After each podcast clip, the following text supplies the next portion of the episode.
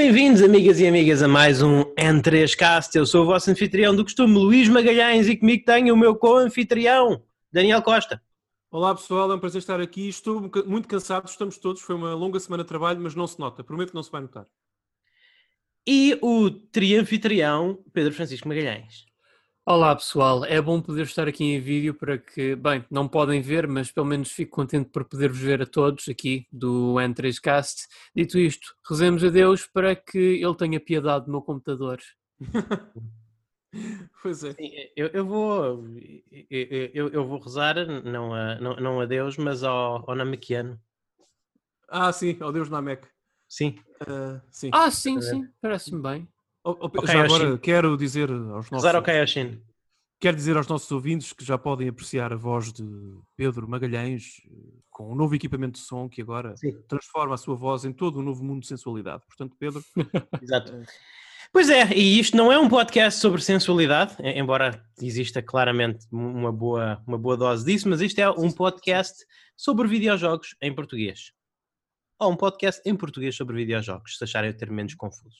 Enfim, Uh, e hoje nós temos um, nós temos um programa um, um, pouco ligeiramente diferente, porque aquilo que nós andamos a jogar são, são jogos para, para os nossos episódios premium, que vocês podem subscrever pela módica quantia de 3 euros por mês, não é nada, malta, pagam-nos um café cada um de nós por mês, quem é que não faria isso? Mas sim, nós, nós andamos a, o que nós andamos a jogar todos é Skyrim, nas suas mais variadas versões, e The Last of Us Part 2, e que serão uh, motos dos próximos dois episódios premium. E portanto, no, neste episódio nós não vamos falar do que andamos a jogar, mas vamos falar daquilo que queremos jogar brevemente. Portanto, vamos fazer um, vamos falar um bocadinho dos, dos jogos que dos, dos, jogos que temos não, não são necessariamente jogos que já saíram, mas jogos que sairão em, em breve, ou jogos que nós temos e que simplesmente ainda não encontramos tempo para jogar. E vamos falar um bocadinho desses para vocês poderem antecipar o que é que aí virá nos, nos próximos programas. E claro, temos notícias. Eh, hoje foi uma semana relativamente rica em notícias, afinal de contas, houve um, houve um desses novos espetáculos sobre, sobre lançamentos de videojogos, que eu já, não, já há tantos e os nomes são tão diferentes que eu já não me lembro bem, que eu já não me lembro bem o nome, mas houve bastantes notícias esta semana. E, e portanto, eu passo a palavra ao, ao Pedro, que, que, normalmente nos traz as notícias, notícias patrocinadas, em três casos patrocinadas por Pedro Francisco Magalhães. Pedro. Obrigado. É, Obrigado. É, Pedro, vamos dizer, és o homem das notícias. O Luís está com problemas em dizer, és o homem das notícias. Pronto. Okay. Então, sendo assim, um, vou aqui ver o que nós temos. Eu acho que podemos começar por. Uh, pelo facto de que vai haver um novo Crash Bandicoot com o numeral 4 e com o subtítulo It's About Time, porque sim, It's About Time que é anunciado um jogo do Crash Bandicoot que põe debaixo do tapete por completo todos aqueles que vieram depois do 3. Portanto, até que eles no próprio trailer referenciam que o Crash só derrotou o Dr. Neocortex três vezes. Exato, ok. Não mais três. O resto já não é canon. O resto já não é canon. É, não, não. Desculpa, Pedro, refresca a memória, porque eu não sou o melhor em termos de Lord Crash Bandicoot, nunca foi o meu. Eu sempre achei uma piada à personagem, mas nunca consegui gostar dos jogos, admito. Uh, mas o, o 3 não tinha já sido há cerca de tempo? Por acaso foi, é verdade, agora pois, que eu penso. Sim, chama-se Crash Bandicoot 3 Warped, logo aí. Sim, sim, sim, mas é realmente acerca de viajar no tempo, então porque é que este é sobre o tempo? O 3 teoricamente também foi sobre o tempo. Eu não sei se é, eu não me lembro se era viajar no tempo, se era ser transportado para sítios diferentes. Uh, não, era, ah. não sei se era literalmente viagem no tempo, eu penso que não. Eu não acho que neste tu realmente vais atrás no tempo. Vais, no vais. outro era mais tu visitavas, okay, okay. por exemplo, era medieval. Então, era... então o Crash Bandicoot 3 basicamente fez o Ratchet Clank, and Clank novo muito antes de haver para PlayStation 5. Crash, sempre à frente. Exato, exato. E nem, e nem, foi preciso SSD. Não, Bastou uh, o engenho da Naughty Dog. Exatamente. É bem, eu, eu vi o trailer como acho que toda a gente aqui yeah. viu. Yeah. Achei que é claramente muito diferente do Crash Bandicoot a que eu estou habituado. Está muito mais modernizado, tem um aspecto muito mais Sonic the Movie, um aspecto muito mais CGI. Uh, uh, Parece-me um jogo colorido e divertido e eu uh, arrisco tentativamente a dizer que eu gostaria de o experimentar. Parece-me, não sei, é pá é difícil estar a falar disto do ponto da perspectiva de uma pessoa que nunca foi assim grande fã de, de, de Crash, mas claramente é giro. A, a, cena que me, que me admira um bocadinho e, e, que eu acho que não joga muito não joga muito a favor da Nintendo é o facto de que isto é um jogo multiplataforma, ostensivamente multiplataforma, que não inclui a Switch. Ele não. só foi anunciado para PlayStation 4 e Xbox One. O, o que, epá, eu, eu sei que as consolas não têm nada a ver, mas a esta altura do campeonato, a, a, Switch estar a perder um porte destes não abona muito a, favor dos multiplataformas na, na Nintendo Switch. Digo oh, Carlos, e não, e não só a Switch, o PC também. Não há, não há motivo nenhum lançar-se um jogo third party nos dias de hoje. Pá, ser um porte mas PC. Eu mas sabes, eu, eu, percebo que. Eu percebo que a Activision Blizzard. Este é um jogo Activision Blizzard, não é? É sim, é. é sim. Eu, eu, percebo que a Activision Blizzard determina que o esforço de portar este jogo para PC não, não vai ser retribuído com vendas, porque este não é o tipo de jogo que a demografia PC normalmente vai muito atrás. Uh, eles, ele, tudo bem que eles lançaram o Trilogy, mas isso foi porque foi um, foi um jogo de portes. Uh, o investimento deve, o investimento deve ter sido muito, muito, muito, muito menor. Ah, mas a Switch, este jogo, este, este, este jogo é o público-alvo da Switch. Que é quem gosta de plataformas tem uma Switch. Quem gosta, não é? Mas depois entram as, as, as, as limitações técnicas. E, e, e, já falamos muitas vezes sobre isso aqui no podcast, até na vida passada do podcast já tínhamos falado, lá para 2018, lembro-me de ter conversado convosco sobre isso, a Nintendo vai precisar necessariamente refrescar um bocadinho a, linha de hardware que tem no futuro, porque este é, é, um, é, uma, é um primeiro sinal. Que terás e terão dezenas de, de outros sinais ao longo do ano e dos próximos, do próximo, dos próximos 12 meses, diria eu, de que de facto o, o, o futuro dos jogos multiplataforma não passam pela Switch porque não podem passar por, só por limitações técnicas. Eu, como o Pedro estava a dizer, eu olho para este jogo epá, e não vejo possibilidades disto caber num cartucho da, da Switch. Não, não vejo uh, possibilidades disso acontecer. Uh, a não ser que existisse um downgrade muito importante. não sei. Este jogo, este jogo não é assim tão mais expansivo do que, sei lá, um Mario Odyssey. Hum, graficamente parece muito, muito mais exigente. Tá parece, parece, eu não, não joguei. Mas graficamente podes sempre fazer scale down, não é? Sim, mas será que, será que a Activision quer gastar dinheiro para fazer scale down, para pôr um código de download de uma caixa que vai vender em retail para tu descarregares porque o jogo talvez, é talvez. Percebes? Não, não, não. Eu, só, eu só estou a dizer que não, não, acho que seja impossível. Não acho que seja impossível. Não, não o Witcher 3 corre na Switch. Por Deus, exatamente, uh, Witcher 3, não, não vais dizer que este jogo é mais. World também. Só, só, só, pois, só que esses dois jogos correm muito mal, o problema é esse. Uh, mas, mas... Também.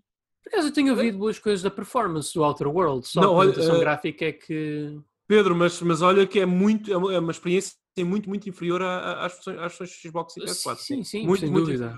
Epá, e quando, quando, quando a experiência é assim tão afetada, é, tens de considerar as tuas opções. Como publisher, tu tens de considerar opções, porque a Activision, desde que lançou o Sekiro, não sei se hum. vocês têm, concordam com isto, eu tenho a ideia que a Activision está a fazer uma coisa que já devia ter começado a fazer há mais tempo, que é ter uma ideia, ter uma identidade de catálogo. Portanto, não Sim. ser apenas aquela, aquela publisher que põe o Warcraft e o Call of Duty quase religiosamente no mercado, mas ter uma ideia de catálogo. Não, nós somos os tipos que têm o Sekiro, que têm o Crash e que temos este catálogo. Uh, e portanto é uma coisa que eles não tinham até agora, eles viviam só de franchises muito específicos. Um, seja, é possível. E, já agora, já agora... Mal, mal início. O Sekiro, enquanto jogo, não tem nada a ver com o catálogo da Activision. Não, é, é, isso. Por isso é que eu, não, eu ia não. dizer, Pedro, tu falas muito do Evil Within 3, se a B10 alargar o IP, a Activision pode ir buscá-lo. É uma coisa que aqueles senhores podem fazer. Porque eles estão, lá está, isso importa. É a mesma razão pela qual a Nike uh, gasta 5 ou 6 vezes mais uh, do que ganha com a sua loja que tem uh, em Nova York, acho que na, na Times Square. Sim. Claro, eles, eles, eles gastam dinheiro com aquilo, eles têm, eles têm lá só para ter uma imagem, para vender uma imagem de, de, robust, de, de alguma robustez e de alguma capacidade também. É, é, é, uma questão de imagem. Claro que eu, eu, não sei se a Activision ganhou muito dinheiro com o Sekiro, provavelmente não. Uh, mas é, é, uma questão de imagem e isso importa. Hum, eu, eu não, mas eu sinceramente é que eu quero discutir um bocadinho contigo, Daniel, porque eu não, já estamos a desviar-nos um bocadinho do tópico, é verdade, mas eu acho interessante. Eu não vejo que imagem é que a Activision ganha com o Sekiro. O Sekiro parece uma, uma coisa completamente desvazada no restante catálogo da Activision, incluindo o Crash. Incluindo Foi isso que eu disse. Eles, eles começaram com o Sekiro a criar essa identidade. É isso que Mas que identidade? identidade, temos jogos completamente dispares. Não, a identidade da publisher que, abra... que se calhar começa a abraçar projetos uh, e jogos diferentes daquilo que tem feito até, dos jogos que tem no, até agora, e que está disponível a ter essa imagem junto dos consumidores e dos jogadores. Ah, ok, Activision não são só aqueles tipos que só pensam em dinheiro e em uhum. microtransações e em jogos anuais, também tem o Sekiro. Também Sim. tem a sequela numerada do Crash. Também tem estas experiências em que eu me encontro como jogador. Uhum. E isso tem um valor muito grande no mercado. Chamam-se Optics. É a forma como tu vês a empresa. Não, não, não, é, isso tem um valor enormíssimo. Portanto, claro. e atenção, nós, nós já batemos muito na Activision no passado, agora eu aplaudo a Activision. Gosto do, do, do, dos, dos, jogos Crash, não, não sou grande fanático, mas gosto. Sim. Gosto que tenha um número no título. Gosto da piada It's About Time. Uh, o grafismo, a arte pareceu-me super interessante e divertida. Ótimo para Sim. jogar com o meu filho. Provavelmente não vou platinar isto até às 3 da manhã numa noite de verão daqui a uns meses ou daqui a um ano mas vou jogar certamente. E o Crash é daqueles jogos descontraídos. Aliás, deixem-me só contar-vos isto. Eu tenho uma memória de infância muito, muito para descontrair, aliás. Uh, é da, é da, eu tenho uma memória muito, muito engraçada de, de, de criança com o Smash. Uh, eu lembro-me que muitas vezes ia, quando lá convencia de quando em vez o meu pai a comprar-me um jogo, a oferecer-me um jogo, uh, eu ia muitas vezes comprá-lo, ou íamos muitas vezes comprá-lo à Toys R Us, à loja de Cascais, ah, nós vivemos, vivemos aqui na, na, linha de Sintra, então era, era a que estava mais perto. Uh, e eu lembro-me de uma vez, na altura, mais ou menos quando saiu o Crash 1, nunca mais esqueço disso, um filho que estava lá com o pai, exatamente com o mesmo propósito que eu, uh, e foram buscar o Crash, foram, o pai foi oferecer, comprou claramente o jogo para o filho, e estava a sair da, da fila de pagamento, portanto tinha pago o jogo, Uh, e estava o filho aos saltos, aos saltos para chegar ao pai que, que segurava o jogo com a mão direita, uh, ainda selado, e o pai dizia: Tem calma, tem calma, porta-te bem para poder jogar em casa. E a, e a, alegria e a felicidade dos olhos daquela criança é uma coisa que ainda hoje me lembro de vez em quando. É uma memória que passa pela minha cabeça, se calhar uma ou duas vezes por ano, garantidamente. Uh, e portanto é uma memória boa, e eu, eu, por isso também associo sempre os jogos do Crash a felicidade pura e a diversão descontraída yeah. dessa expressão e uhum. portanto tenho muito, muito carinho pelo Smash, não é o Sonic, não é o Mario para mim, uh, mas tenho, tenho muito carinho pelo Smash e, e, e pelo, Smash, pelo Crash uh, e quero garantidamente jogar esta sequela. Desculpa, foi só uma nota pessoal de uma experiência. Não, não, tá, tá, não foi faz, ótimo, faz, ótimo. Faz sentido, ótimo, ótimo. Vamos, vamos avançar então, vamos avançar para a próxima notícia, Pedro, por favor. Olha, é engraçado falar de Smash, Daniel. Eu até vou ser franco, eu não estava muito a ponderar por isto, é um bocadinho nicho, mas eu acredito que haja aí uma grande população de hum, ouvintes que têm uma Switch e, como tal, também têm um Smash. E é por isso que eu acho que vai-lhes interessar saber que foi anunciado um novo lutador, ou neste caso, uma lutadora, que vai ser a Min Min do yeah. ARMS, que se vai juntar à festa. Ok. Epá, eu. Olha estranha, mas ah, ok. Yeah, yeah, porque, tipo, eu não tenho nada contra ser um lutador do ARMS, mas acho Precisavam de uma personagem ser... feminina, precisavam de uma, uma personagem feminina porque neste último DLC eu acho que não tiveram, tiveram, não tiveram nenhuma. Mas, mas no... porque não a Ribbon Girl? É, é, tipo, é isso, é, é mais icónica, não é? É mais icónica, Exato. não é? E só a Twin Tail. Agora a Min Min... Pois, ah, pá. Tudo bem, mas... É estranho. É... Eu só te digo uma coisa, Pedro. Eu, como tu sabes, eu sempre fui alguém que punha o Smash, encostava o, separava o Smash dos verdadeiros jogos de luta, como nós falámos aqui algumas vezes. Uh, de facto, continuo a dizer que o Smash é o melhor party game de sempre, mas nos últimos meses tenho vindo a reforçar essa ideia. É mesmo o melhor. Uh, eu converti-me completamente à religião do Smash Ultimate, sobretudo. Pá, é um jogo espantoso. É um jogo, é hiper divertido. Uh, lá está, continua a não achá-lo muito denso mecanicamente, mas é uma opinião. é um jogo super divertido para se jogar com quatro pessoas na sala uh, até às tantas da manhã com uma boa cerveja a acompanhar, é a melhor coisa que há. Adoro jogar, por exemplo, com o Cloud, com o Simon. É, é, é de facto, como diz o Sakurai, não é, Pedro? É um, este jogo não é bem um jogo de luta, é um museu, é uma. Sim. É uma espelha a história dos videojogos e, é. e, nesse sentido é uma coisa maravilhosa. Epá, música... eu, eu, vocês sabem que eu tenho uma, eu tenho uma wishlist na Amazon que, em que pretendo completar a minha coleção Switch Uh, tenho muitos jogos que me faltam. Completar, faltam 2 mil. 2 mil títulos. Ah, sim, mas não. completar a minha coleção, mas a minha coleção não é uma coleção Switch completa, é uma coleção Switch. Epá, só que uma parte, eu sou pelo Twitter mas... que o, no, o, no, o, nosso amigo Shiryu, para meu espanto, já vai nos 350. Ah, o, é. o, o, o, o, o número 350 foi o novo jogo do SpongeBob, o remaster. Certo, ah. e, e, e Sírio, muitos parabéns. Parabéns, e um abraço, um abraço já agora. Muitos parabéns e um, e um abraço, e, e, e, se isto te faz Se, isto te faz feliz, fantástico. Fantástico. eu não. não, não, não, não, discrimino. Eu, eu não consigo imaginar em 350 jogos da Switch que vale a pena jogar. Não, eu Mas não vou comprar o, o SpongeBob Bikini Bottom, não vou comprar. Mas, mas Epá, isso, não vou, não, não. Mas, se, isso- se calhar há 5 anos comprava, mas agora já não. mas o que eu faço é, é, ah, eu tenho, portanto, eu, eu, eu tento comprar aqueles jogos que me parece que sim valem a pena jogar, fazer uma coleção deles, e sobretudo jogos não Nintendo, porque são os que desaparecem do mercado mais facilmente. Os jogos Nintendo têm tendência a ter um bocadinho mais de permanência. Ah, só que eu eu estava tão desinteressado em Smash Brothers que eu só hoje é que me lembrei do adicionar à lista, quando vi esta notícia preparada para o podcast. Porque se- Smash Brothers para mim é uma coisa que eu sei que existe, que está por lá, Ok. sai para uma, nas consolas, há uma consola Nintendo há um, mas eu não sei se há um, se há dois, se há três, não sei muito bem como é que, esse, como, como é que, essa, como é que essa religião funciona. Não, não sei. Posso, portanto, posso lançar-te um desafio, Luís? Um repto? mas o, o é, como- mas, mas espera aí, mas o desafio, mas eu pensava que eu é que ia lançar o desafio, porque o Pedro já, o Pedro eh, ofereceu-me hoje de prenda de anos o Mario e Rabbits para ajudar a minha coleção e tu, quanto Ah. eu sei, ainda não me ofereceste nada, Daniel. Portanto, a pessoa que tem de desafiar. Ok, é ok, sure. Good point. Good point. Má onda não, good, good point. Mas pronto. eu- mas eu vou lançar o desafio ainda assim. Vou Sim. dizer, quando todos aqui, eu já te- eu tenho, peraí, atenção, ninguém nos está a ouvir. Eu fui ver aquele, o meu perfil da Switch, porque no perfil tens as horas de jogo que tens para cada jogo, não é? Sim. e depois aquilo desaparece ao fim do ano. Por exemplo, a minha, as minhas horas de jogo no Breath of the Wild já desapareceram. Ah, mas eu tenho, pessoal, ninguém está a ouvir. Eu tenho quase 40 horas no Smash ao longo dos últimos Uau. meses. E essas 40 horas são quase todas a jogar em multiplayer com o pessoal. E, Ah, é Ah, compreensível, é- é Daniel. super divertido, Pedro. Eu de Melee, eu, eu- não- claro que na altura não havia contador, mas eu, eu, eu lembro-me todos os dias, não havia dia das minhas férias de verão que eu não jogasse Melee. É portanto, super divertido. Aqui 8 o horas. desafio.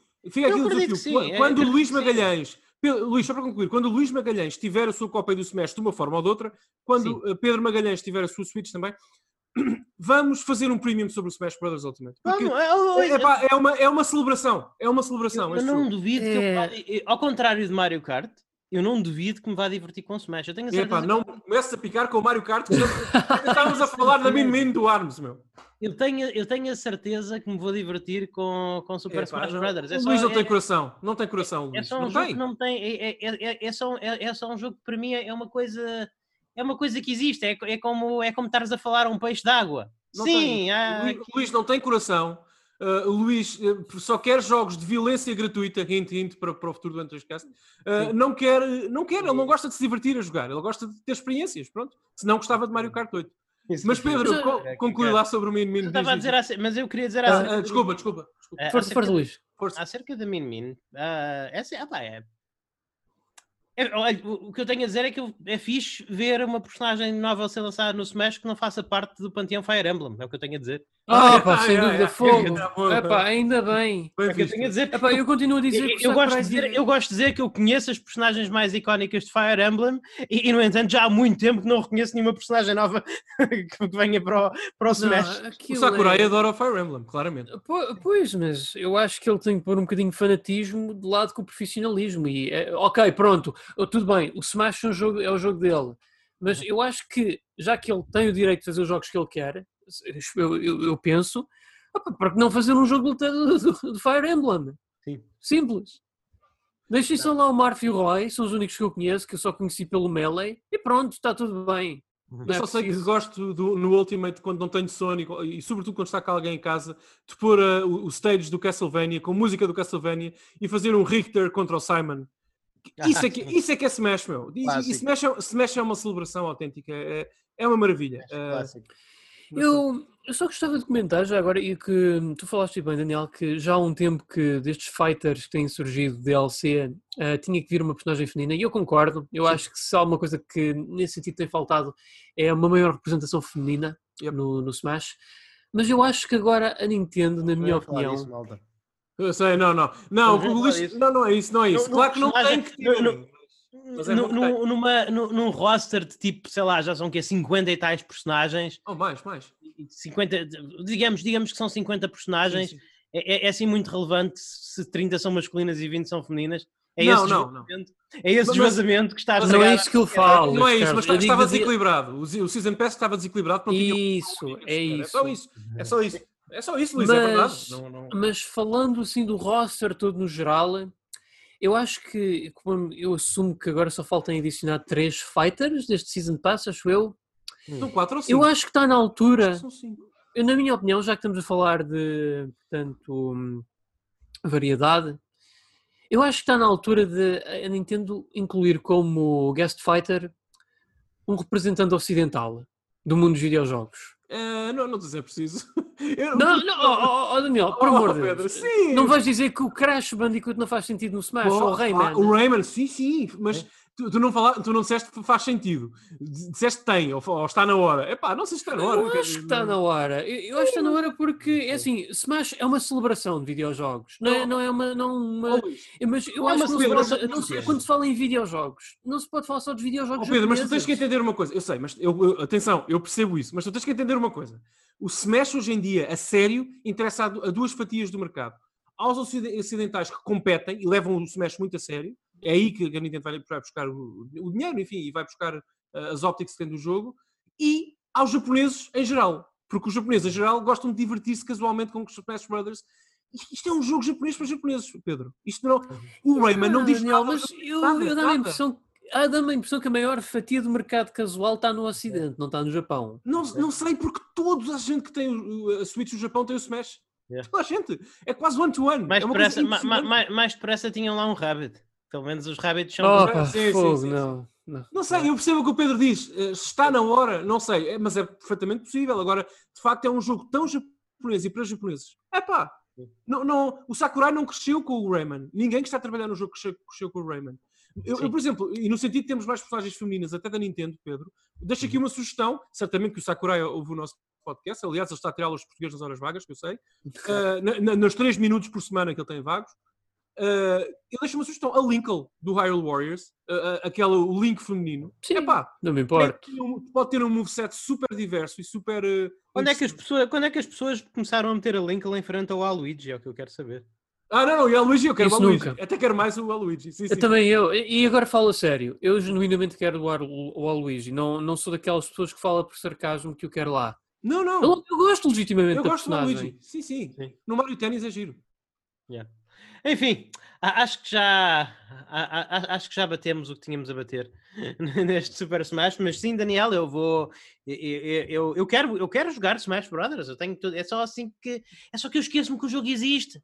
Meu Deus do céu, Luís. É só que eu esqueço-me que o jogo existe, mas eu quero Eu acho que o maior problema que vamos ter para, lá mais para a frente com o Smash é que nunca vamos ter uma edição GOTY do Smash. Isso Não. acho que no ter, do, do ponto de vista de a preservação vai Nintendo, ser péssimo para o jogo. isso. A Não, Nintendo não não, faz isso e muito bem, e muito bem, porque se, se a Square Enix fizesse a mesma coisa, eu já me tinham vendido um Kingdom Hearts 3. E eu só não comprei Yeah. ainda o Kingdom Hearts 3 porque eu sei que a Square Enix não vai resistir a lançá-lo outra vez. Talvez até este ano, se não no ano que vem, de certeza. E para a PS5, provavelmente também. Sim. Sem dúvida. PC, por favor. É só o que eu peço. Ok, Pedro, vamos então avançar para a próxima notícia, se estiveres a postos. Sim, Sim, sim. é isto. Ora, entretanto, ah, houve uma, uma expo digital de videojogos japoneses. Camiseta. ahm, como é que se chama? New Game Plus Expo. E Exato. foram anunciadas uma carrada de coisas japonesas, sendo que ahm, uma das mais interessantes foi que a Inti Create, ou, ou neste caso, pronto, foi o Koji Igarashi, que foi, veio anunciar em, em, em representação à Inti Create, ah, o Bloodstain Curse of the Moon 2 Sim. A Yes. sequela para o spin-off 8-bit do Bloodstain, A Ritual of the sequela- a Night. sequela para o melhor Bloodsta- Bloodstain. Não, não, não. A Não, não. um Bloodstain. Sim, um bom Bloodstain. Ah, oh, oh, Luís. Todos os Bloodstains, Ok. todos os Bloodstains são sim. bons. Não há um mau Bloodstain. Não há, não Há, há não coisas não no há Ritual mal. of the Night que Tá sim, Sim. o, o Blood Curse, o, o the Moon faz melhor, confesso. Mas, Sim, claro. é assim, eu acho que não se pode comparar. São dois estilos de jogos diferentes. Um apela mais à demografia de Castlevania clássico e outro à demografia de Castlevania e Metroidvania. Deixa-me eu acho que não é muito justo. O, eu tenho a certeza absoluta, talvez não este ano, talvez daqui a um ano, talvez daqui a dois anos, talvez até seja um Kickstarter, não sei, mas vai haver um, um, um Bloodstain 2. Um, um Bloodstain Ah, sim, garantidamente. Ah, É, sim, é sim, de com certeza. certeza. Foi um jogo belíssimo, foi um jogo fantástico. Nós, na, na anterior vida do, do N3K, nós, nós, nós chegámos a falar dele. Acho que não. Acho que é não, um não, já não para apanhámos. É um jogo fantástico. É, é- é, é- é- é um jogo fantástico. Mas a, a- sequela é quase inevitável. Só se o Igarashi se chatear com isto tudo e se reformar é que não vai haver Blood, Blood- Bloodstain. Ah, totalmente de acordo. Bloodstain 2. Vai ver, vai. Uhum. Agora, Vai o, ver. o Curse of the Moon 2, o facto de que o Curse of the Moon vai ter uma sequela, deixa-me feliz. Sim, porque é um claro. E também. É, é- é ma- mais feliz do que se o Bloodstain tivesse uma sequela anunciada, porque isto é, é inesperado. É, é inesperado e é um Yeah, muito yeah. bom jogo que vai receber uma sequela. Eu, eu só não acho que o Curse of the Moon seja melhor que o Bloodstained principal. Epá, eu não consigo. Não, ter- não. não consigo. Eu acho que o Bloodstained principal isto vale um premium, mas tem problemas graves, estruturais até. E Pedro, nós falámos os dois sobre isso. E nós os dois platinámos o jogo, portanto temos bastante experiência com ele. Uhum. Uh, tu no PC ou na PS. Uh, e de- mas de facto é um jogo. Não o platinei porque a minha versão não tem troféus. Não, não, o Mas Pedro, eu- o Pedro jogou no o- PC. Sim. Sim, mas, Mas não eu digo que. Ganhou os o achievements. Version. sim. Ah, já ok. agora, o o Curse of the Moon, eu acho que é assim, este Curse of the Moon 2, eles têm que ter mesmo cuidado com a forma Sim. como equilibram o jogo, porque eh, eu acho que tu chegaste a acabar o Curse of the Moon, eh, Daniel, Sim, sim, sim, dizer, claro. não, não sei se tu decidiste fazer o mesmo que eu, mas eu decidi jogar em modo Ultimate. Não, nunca joguei. E, ah, pronto, mas, é- mas eu acho que mesmo não- nem, nem indo com o modo Ultimate, há lá padrões de ataque do boss final, a Grammary, que epá, eu acho que não são justos. Digo eu, acho que não dão para evitar. No Bloodstain original eu diria que é quase sempre justo o jogo. Não me lembro de nenhum momento em que não tenha Sim, sido- Mas atenção, estou a falar do Curse of the Moon, não é? Não, o- eu, sim, sim, eu estou a comparar, estou a comparar agora, estou a comparar. isso. Eu Com- acho com- que o Curse of the Moon foi sempre difícil. Sim, não é um jogo Sim, fácil. mas há uma coisa sobre ser Não- difícil e ser não. desafiante. Eu acho que é justo. ser injusto. Ser Mas eu acho que é justo. Eu, eu acho, eu, eu, eu, para mim, eu acho que foi justo. Hum, Eu acho que foi justo. Da primeira vez podes não achar justo porque não estás à espera. Que os bosses fazem um truque muito engraçado. Ah, os bosses fazem um truque muito engraçado nesse jogo, no Curse of the Moon, que é quando, quando morrem, eles fazem quase sempre um ultimate attack. E tu para Sim, sim, mas- sobreviver a isso. Mas não é, nem é esse o problema, Luís Carlos. O problema é que eu, pelo menos, o melhor exemplo que me veio à cabeça é mesmo o boss final, que é a Grammary, no Curse do Mundo. Há lá literalmente ali um ataque que não tem um padrão definido. Não tem. Não há Sim, forma de o evitar. Tens, tens, que ser dedinhos, tens que ter dedinhos, sim, é verdade. Não, eu- aquilo tem- não, não é dedinhos, é RNG. É aquele problema. É, é.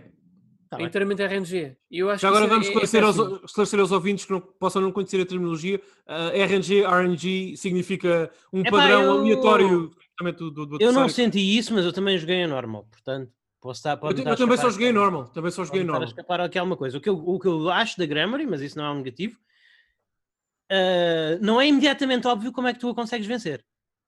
Não é, não é imediatamente óbvio. Tu ficas ali a pensar, ficas ali um bom bocado de tempo a pensar, esta gaja é invencível, mas que raio, tu quer que Sim, mas a atenção, não é no topo da torre. É antes de ires para o topo da torre que eu falo. É quando estás na base da torre a lutar contra ela. Antes dela edificar a torre. Ah, nem me lembro disso. Sinceramente. Se é, se é assim Um, um jogo muito marcante para Luís Magalhães. Nem, não me lembro. Não, não eu eu não considero, eu, nem, eu mal considerava isso um boss. Ma- Mas, mas, pronto, tudo bem. Eu, eu percebo o que tu estás a dizer, mas não, não, não me lembro dessa, desse, desse- dessa habilidade específica que estás a falar. Eu não me lembro. Não, não, uma habilidade é, é tipo, é, como em to- muitos outros bosses finais, é quando tu passas para a segunda fase do boss final. Ok, sim, sim, sim. Pessoal, vamos, Sim, só, mas- vamos, só, vamos só concordar que estamos todos felizes com termos uma Estamos, sequela. estamos. mais claro, um claro. Não, já, já É sei o que é que estás a dizer. Já sei o que é que estás a dizer na transição entre, a- entre tu matares, entre, derrotares a Grammary e ela passar à sua segunda forma. Já sei o que é que. Exatamente. É na Pá, se primeira fase sorte. que está. Se calhar tive sorte. Sim, não, não, e não jogaste Olha, em eu, eu Ultimate só eu. joguei em normal e não me lembro se tive sorte ou azar. Eu não me lembro perfeitamente desse, desse momento. Mas, Pronto. mas se o Pedro diz é porque aconteceu e é a experiência dele com o jogo. Portanto, não- Sim. Sim, sim. Mas sim, já, agora, mas- já agora, Pedro, eu acho que o Luís Magalhães não gostou tanto do, do Bloodstained principal como nós porque ele jogou na Switch, que é a é pior possível. versão. Ah, sim, o sim. lançamento era garantidamente. Opa, não havia Também- razão para aquela versão Não. não, ser boa. Não, Não, não, havia. Sim, sim. Mas, não, o jogo tem problemas estruturais, mas também não vou estar aqui a, a- bater muito Já. no ceguinho, porque é- é- foi o. Eu acho, eu acho que nós falámos que nós não tivemos um, um jogo do ano do N3Cast, mas eu acho que nós falámos privadamente quais eram os nossos jogos do ano. Eu acho que o meu ah, foi falámos, Bloodstain. sim, sim, sim. Acho sim. que o meu foi Bloodstain, acho que eu disse isso. Ah, não sei, não me lembro. Se... O teu Eu lembro-me de ter sido, sim. Eu não sei se o teu foi Bloodstained. Acho que o meu foi. foi, foi, do ano do Resident Evil 2? Foi o ano passado? Ou foi Mas eu não 2018? joguei Resident Evil 2 ano passado. Ah, ok. Ah, ah, não, joguei, joguei, joguei, mas gostei. Mas, mas eu sei o que tu queres dizer, Daniel, mas o Resident Evil 2 foi, o foi o segundo. Dude, ok. Não, não vamos falar sobre Resident Evil 2 agora, senão vamos ter um- mais um Epic 3 horas, porque aí é que eu não aguento, Luís. Não. E já estamos a aguardar, para essa Ok, altura. ok. Não, não, não, Mas- mas, mas havia notícia, certas notícia. pessoas ne- neste podcast, eu não vou dizer o nome, mas houve certas pessoas nesse podcast que quando eu trouxe um remake como jogo do ano em jogos anteriores, disseram não, isso não faz sentido, Luís. Remakes não podem ser um jogo do ano, porque não é um jogo Não. lançado esse. Enfim, Não vejo porque não. Se expansões podem ser jogo do ano, como eu escolhi muito bem o The Witcher, não sei. que era. Eu sei que eu fui Era uma Sim, expansão, sim, o Blood and Wine, não era? Sim. sim. E, isso, isso. O Eu eu Blood sei, and eu Wine. sei, eu só sei que eu fui, eu fui fortemente criticado por trazer. ouve, É assim, um remake é o que é. Um remaster eu acho impossível, mas, mas um remake é o que é. Sim. Agora é assim, se eu estiver indeciso entre um remake ou um jogo original, no fio da, da navalha, não sei qual é que vou escolher para o jogo do, do ano, pessoal, vou sempre escolher o, o jogo original por uma questão de respeito pela criatividade das Ok. pessoas. Epá, se estiver no fio da navalha. Ah, agora, Resident Evil 2 o ano passado, é de longe, de longe, de longe o melhor jogo que saiu naquele ano, mas, mas isso sou eu. E o Pedro se calhar não- também concorda, tudo não concorda, enfim. Ah, sim, sim, sem dúvida. Bloodstained. Mas Curse of the Moon 2, é pá, vou comprar no lançamento, provavelmente, Sim. e vamos falar sobre ele aqui. Exatamente, exatamente. É um, dos, é é um dos jogos que eu tenho muita pena de não ter conseguido arranjar em versão física.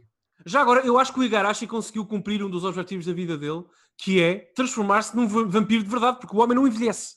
Sim, O homem está, está igual a para aí 10 anos. É uma coisa impressionante. Uh, é verdade. anda a beber do mesmo sangue Enfim. Mas, enfim. Vamos, acho- vamos vamos- continuar neste Vamos. podcast em, em boa forma e, e falando de mais um, de, de um jogo de uma, de uma companhia que nós não gostamos nada, que é a Falcon. O, o Pedro qualquer dia casa-se com o Falcon. Muda a lei para se casar. Ah, sem dúvida, sem dúvida. Porque fiquei muito contente de saber que finalmente foi anunciado pela News America que eles vão localizar o IS 9, Monstronox, no- em, que será lançado em 2021 para PS4, PC e Switch. E este jogo já saiu em 2019, se não estou em engano, no Japão. Portanto, nós estamos a É. ficar atrasados nos jogos disso, como nos anos 90 estávamos a ficar atrasados com os jogos de Final Fantasy na Europa. Yeah. Epá, eu estou atrasadíssimo com os jogos disso, porque todos os Is eu só. Há nove Is e eu só joguei três, eu sei, é imperdoável. É imperdoável. Tenho que, me... tenho, tenho que arranjar um chicote para me autoflagelar.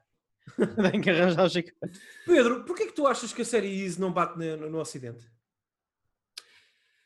Ah, porque para já a falta de marketing. Segundo, a história da Falcom não é tão forte no Ocidente como é no, no Oriente também.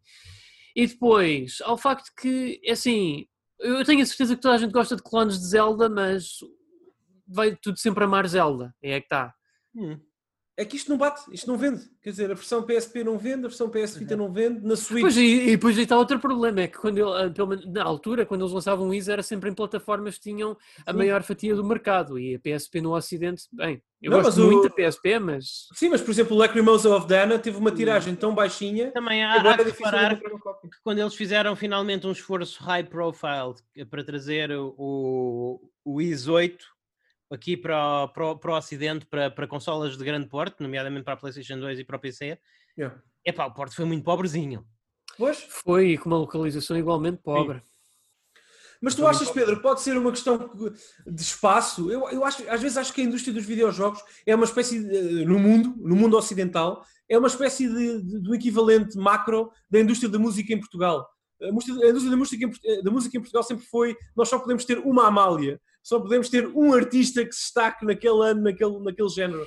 Assim, e tenho ideia que não há espaço para mais. Eu acho que o percebo o que problema. tu estás a é- dizer, Daniel, mas, mas eh, eh, eu percebo o que estás a dizer. Acho que não é tanto. Acho que não chega a esse nível. Acho que não chega a esse nível. Não, não, não, eu acho que não há espaço para mais JRPGs Mas- de grande mas- cunha, como o Dragon Quest e Final Mas Fantasy. é esse uma não é, não é, não é, não é só é um RPG. É, é- é- historicamente é uma série, a Daniel Sim. foi dos primeiras séries de RPGs japoneses que surgiu no mercado, nos anos Eu sei, 80. eu sei, eu estou a dizer no um- Ocidente, não estou a falar do Japão. Dá-me um budget marketing de uns milhões jeitosos e eu ponho, eu, eu ponho o IS Dá. como um, do, um Mas dos... não há histórico, não há histórico de sucesso da série, ninguém te vai dar esse budget. Portanto, o problema é Mas eu esse. estou a dizer tudo que Ah, é- mas, mas que é Daniel, eu acho que o é problema uma aqui, Daniel, dinheiro, é não, que... não, não há razão, não há razão para o IS não, não, não, não ver tanto como uma série. É claro que nunca vai vender tanto como os Final Fantasies da vida, como os Kingdom Hearts da vida, co- como esse.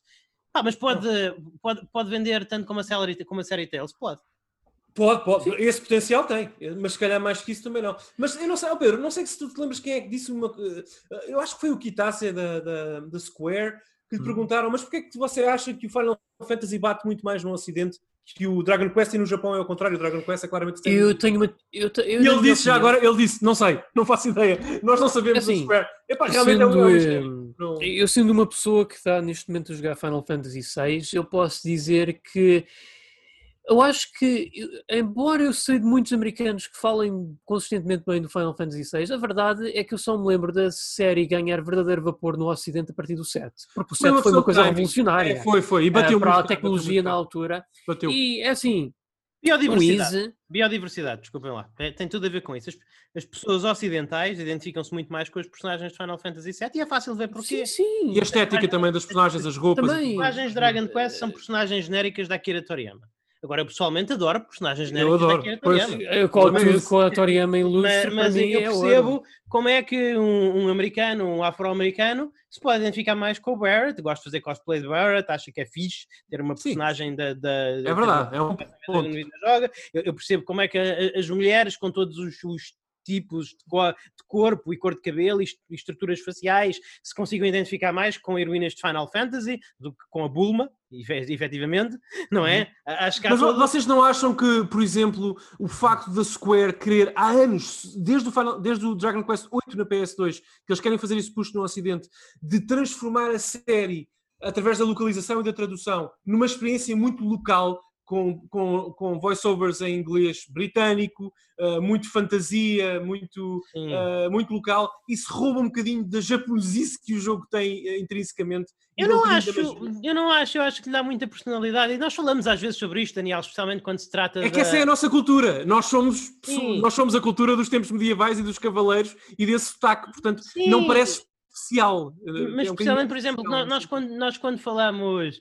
Nó- Nós, por exemplo, quando falamos de Yakuza e estamos a falar daquelas personagens com aqueles, com aqueles destaques de Kansai, de Osaka e etc., não é? Eles fazem o- o- os, os Your You da, da vida, não é? Sim. Eles, eles é, é- a maneira, ainda que imperfeita, que eles arranjam de localizar e- Sim, esse, sim. de localizar, de localizar esse- esse- esses destaques. Ah, o, o Dragon Quest eu acho que só é, é simplesmente é uma questão pura- acho que é uma questão puramente estética, não é? É uma estética que apela muito a um determinado tipo de fãs, como nós, que, que- que crescemos como fãs de anime e de banda desenhada japonesa, e apela muito pouco às outras pessoas. Yeah, eu só te posso dizer que se, se alguma vez comprar a versão Switch do Dragon Quest 8, e eu, eu gastei quase 100 horas da minha vida a jogar o 8, do- o 8, peço desculpa, o 11. 9, 9. Na- na- eu estou a falar do 11, Dragon Quest 11. Isso, 11. Eu, porquê que eu estou sempre a pensar que é O 9 é 9? da DS, 9 é da DS. Isso, isso. Uh, portanto, o 11 eu gastei quase 100 horas na PS4. Se voltar a jogá-lo na Switch é para ouvir os personagens japonês. Porque lá está. E não é só para eu ter um conhecimento mais íntimo da língua. É que, para mim, isso é que torna também especial. Aquilo é um, lá está, estamos sempre a falar da mesma coisa. É um jogo japonês para japoneses. E, e quando tu normalizas o jogo através da localização para a minha cultura nativa, que é a cultura europeia e ocidental, torna-se menos especial. Daniel, É a minha, a minha uma observação. deixa-me voltar à tua. Deixa-me Eu, eu não quero ter razão aqui, é só uma Deixa-me observação. voltar à Mas já agora, a- quero dar só aqui uma. Deixa-me só voltar à questão do Daniel antes que se perca por completo. Sim, em sim. relação ao Final Fantasy no Ocidente versus Dragon Quest no Ocidente. Pensa bem nisto. Eu, eu, eu, eu sou a pessoa que, que vê sempre as coisas na língua original legendada. Se um filme é Sim, sim, alemão, eu eu vejo em alemão com legendas. Se um filme é italiano, eu vejo italiano com legendas. Todos os jogos japoneses eu jogo em japonês, apesar de eu não perceber, eu percebo para aí, eu apanho para aí uma palavra em cada 10, se estiver a ser generoso. Mas eu, gosto, mas eu vejo japonês legendado. Uhum. Quando eu arranjei o remake de Final Fantasy, eu naturalmente joguei em inglês. O remake de Final Fantasy VI eu naturalmente joguei em inglês. Nem passou pela cabeça meter em japonês. Não é uma, eu não tomei uma decisão consciente de o jogar em inglês. Ele simplesmente começou em inglês e não passou pela cabeça que eu poderia mudar. Porque aquelas, para mim, aquelas personagens são personagens ocidentais. Mas, é- mas é para ti, não é? Até porque el- elas não são desenhadas, o Nomura não as desenha para serem personagens ocidentais. Não, Aliás, mas- eu olho para o Cloud com, com o grafismo de 2020 e vejo, influ... vejo alguém a andar em Não, Shibuya às 9 da noite a beber um café. Não, o Cloud, o Cloud é claramente, o Cloud, o Cloud- o Cloud é claramente K-pop. Sim, é o J-pop mesmo, pronto, mas é exatamente, não, não é Sim, mas, dizer, ma- mas a questão é que, para mim, e- essas personagens, e- elas falarem inglês é o estado natural delas, percebes Mas, o mas é o que eu estou a dizer, percebo, percebo, mas isso é para ti. Só- o meu ponto é que não sei se isso é a, a receita ah, maravilhosa para, para, para tratar esta maleita. Por exemplo, a maleita de- tem sofrido ease. É que o Wiz, eu, eu penso, e pelo que eu tenho jogado, por exemplo, joguei um bocadinho o Lacrimosa of Dana, parece-me que eles estão a tentar caminhar o, o, o trajeto do Dragon Quest, que é tentar banalizá-lo e torná-lo super ocidental também nas traduções. E isso, das- não sei, não o torna tão especial. Pareceu-me, Eu, é, uma- eu é uma ideia. joguei, eu joguei o Wiz 8 e eu pelo menos não vi, nenhum, não me recordo nenhum uso do Ye Old English. Sim, sim. É, é uma- é uma. Pedro, atenção, o Dragon Quest tem, muito, mas Sim, o Dragon Quest. é, é só uma, houve, é só uma ideia que eu depois Não, posso mas- tentar explorar mais à frente. Mas as Eh, traduções, as traduções, houve também uma, lá está, mais uma vez, Daniel, tu sabes que também é uma, um bocadinho questão orçamental, as, as traduções sim, do, sim, sim, sim, sim. as traduções do I são puramente funcionais, eles não contrataram a malta que traduziu Final Fantasy XII. Tenho pena, se calhar era uma é? boa forma de. Pois, era é? uma boa forma de porem isto no- na, na porta das pessoas. Não sei, alguma coisa tem que ser feita. Isto, também Nós devíamos estar a falar sobre o Wiz 9, eu nunca joguei, sei que sei no Japão já, como o Pedro disse, mas esta série, como o Pedro disse, merece estar. Merece estar, eh, eh, merece a atenção das pessoas. Ga- Pois é. Sobretudo o, o- Origins, portanto o 1 e o 2, o, Book of Is 1 e 2, comecem por aí. Tudo eles. É, epá, é, é uma série, não vou dizer obrigatória, porque é uma Não, série tu, muito. tu ainda não ouviste o nosso Premium PC Engine, Daniel, pois não? Ouvi, claro que sim. Claro, que- achas Ah. que não ouvi? Claro Não que sim. sei, não sei. podias Falaram do um e do pagado os dois três lá. tais 3 euros, podias estar Sim. Sim, sim, eu não, eu não pago o nosso premium porque eu sou um forreta. Ah, portanto, ah, epá, acho que, olha, é uma boa forma de começarem, talvez. Nós- Ah, mas- mas tem as versões da PS Vita, do, do, do Wiz. Só, só quero acrescentar, já que estamos a falar muito nisso, amor, neste muito momento amor para o estão. Estão a decorrer neste momento os saldos de verão da Steam. Portanto, para a malta que tem PCs e gosta de jogar neles, é uma boa forma de investirem na série. Que têm literalmente lá todos os o, o Pedro tem quase. razão. O Pedro tem razão. Ah, ah, ah, quem- para quem nos estiver a ouvir e possa ter interesse na série, comprem. Sim. Porque é, é- é a maior mensagem que podem dar para ter o Wiz mais cedo na Europa e verem sempre o Wiz. O Wiz ou o Finfel, eh, já agora não, nenhum deles precisa de ser jogado em ordem. Portanto, Yeah. eu até, eu acho que o ou o Finfelgana, que é considerado ainda hoje por, pelos fãs como o melhor da série, acho que podem arranjar Três, por já agora. 3 a 4 euros, 5. E é um jogão. É um já, jogão agora, mesmo. já agora, Pedro, no Nós continuamos, episódio... nós continuamos a não ter o 4 e o 5, não é? Esses são- nunca chegaram à Europa. Ah, o 4 teve o remake, que foi o Cell Seta. Se, Ah, sim, tens Mem-. Memories of Memory, Cell Se- Memory Cell Celta, que É o agora é até, é saiu, saiu cinco. agora até um remaster para a PS4 Yeah. físico. Yep. O 5 é o único que ainda não teve remake. Ah, é assim, a série em, em breve vai fazer eh, 30 anos, acho eu. Portanto, Não, e vai ter, e vai ter. Não, não faz sentido eles estarem a lançar o, o 9 na Europa e não estarem a planear o remake do 5 um dia destes. Não, não será uma prioridade. aliás, o, o custa 5, a dinheiro. forma de jogar o A 5 Falcom, aquilo que a Falcom sempre diz, e isso também pode ir em, em relação a um bocadinho responder a pergunta do Daniel, a Falcom diz sempre: Malta, nós somos uma companhia muito pequena, com muito pouco orçamento, Yeah, claro, os claro. nossos jogos são decisões ultra estratégicas. Eu respeito, eu respeito isso. Eu respeito, eu respeito, eu só tenho pena que o Wiz, que a maior parte da, da- da nossa audiência, por exemplo, nunca tenha jogado, estatisticamente nunca tenha jogado o Wiz. Tenho pena. eh, e estava só a fazer um brainstorm convosco sobre Sim, é verdade. É, mais. é- é verdade, é verdade, é, é- é verdade. Bem, nunca é tarde. Quando nós chegarmos aos, quando nós chegarmos aos 100 subscritores, malta, ah, eu vou fazer, eu vou fazer um giveaway de 10 jogos disso. Ok. Quer sure? Acho que é bom, acho que é bom. Espera aí, vais fazer um giveaway Eu de ajudo 10, com a assim? vaquinha. 10 Dez- jogos isso. Quando 10 chegarmos aos 100 jogos? subscritores, Ah, ok. eu vou comprar 10 jogos Wiz e vou, e vou dá-los ah, aleatoriamente aos subscritores. Ok, eu vou pensar também numa coisa que posso oferecer aos subscritores, então. Sim. Só para- Portanto, eh, subscrevam. Exatamente, exatamente. A seguir vamos falar. O Pedro tinha-me deixado aqui uma notícia acerca do anime do Cyberpunk 2077 e o Pedro já vai explicar melhor. Mas eu, mas eu realmente gostava de abrir a porta para nós falarmos um bocadinho mais de Cyberpunk 2077 em, em- em geral, porque houve, bast- houve várias coisas este- esta semana acerca de Cyberpunk 2077 Ah, e eu, que- eu quero então- tocar. Eu, eu, eu, que- eu quero tocar pelo menos no trailer. Eu, eu quero, eu quero muito dizer umas palavras, poucas acerca do trailer e, ter a vossa opinião. Mas, Mas espera, olha, Pedro, então podes, eu- eu podes só- começar só pelo gostava- anime, Pedro. Podes começar pelo anime, por favor, que eu, eu li a notícia, mas não sei nada sobre isto. Ah, eh, ok, ok. Então é o seguinte, ah, eu confesso desde já que não vi o trailer Deep Dive, se é que se pode chamar disso, da, da CD Projekt Red, do Cyberpunk. Eu não vi Deep Dive nenhum, só vi um trailer. Não É um trailer só. Ah, não é Deep Dive nenhum. Eu deve-me ideia que. Não, eles têm um deep dive, mas não ouvi. deep dive, sim, sim. Eles têm um trailer de 4 minutos, sim. é um trailer de jogo. É um Sim, é trailer. um trailer, é um Ok. gameplay trailer. Sim. É, é- é uma, tu escreves Cyberpunk New Trailer no YouTube e é isso que te aparece. É este, Sim, sim, é, sim. é este que Muito eu posso bem. assumir que é o contacto da maior parte do público geral com este jogo. Yeah. Depois, algumas pessoas um bocadinho mais hardcore ou que não se importem de ser spoiladas, não é o meu caso, eh, vão ver o. vão procurar os deep dives e afins, e eles estão lá, mas Yeah. eu não ouvi. Não estou interessado. Não estou interessado em ver. Eu quero. Eu, eu quero ter uma relação saudável com este jogo, que é eu vejo os trailers e, e, e não passo daí.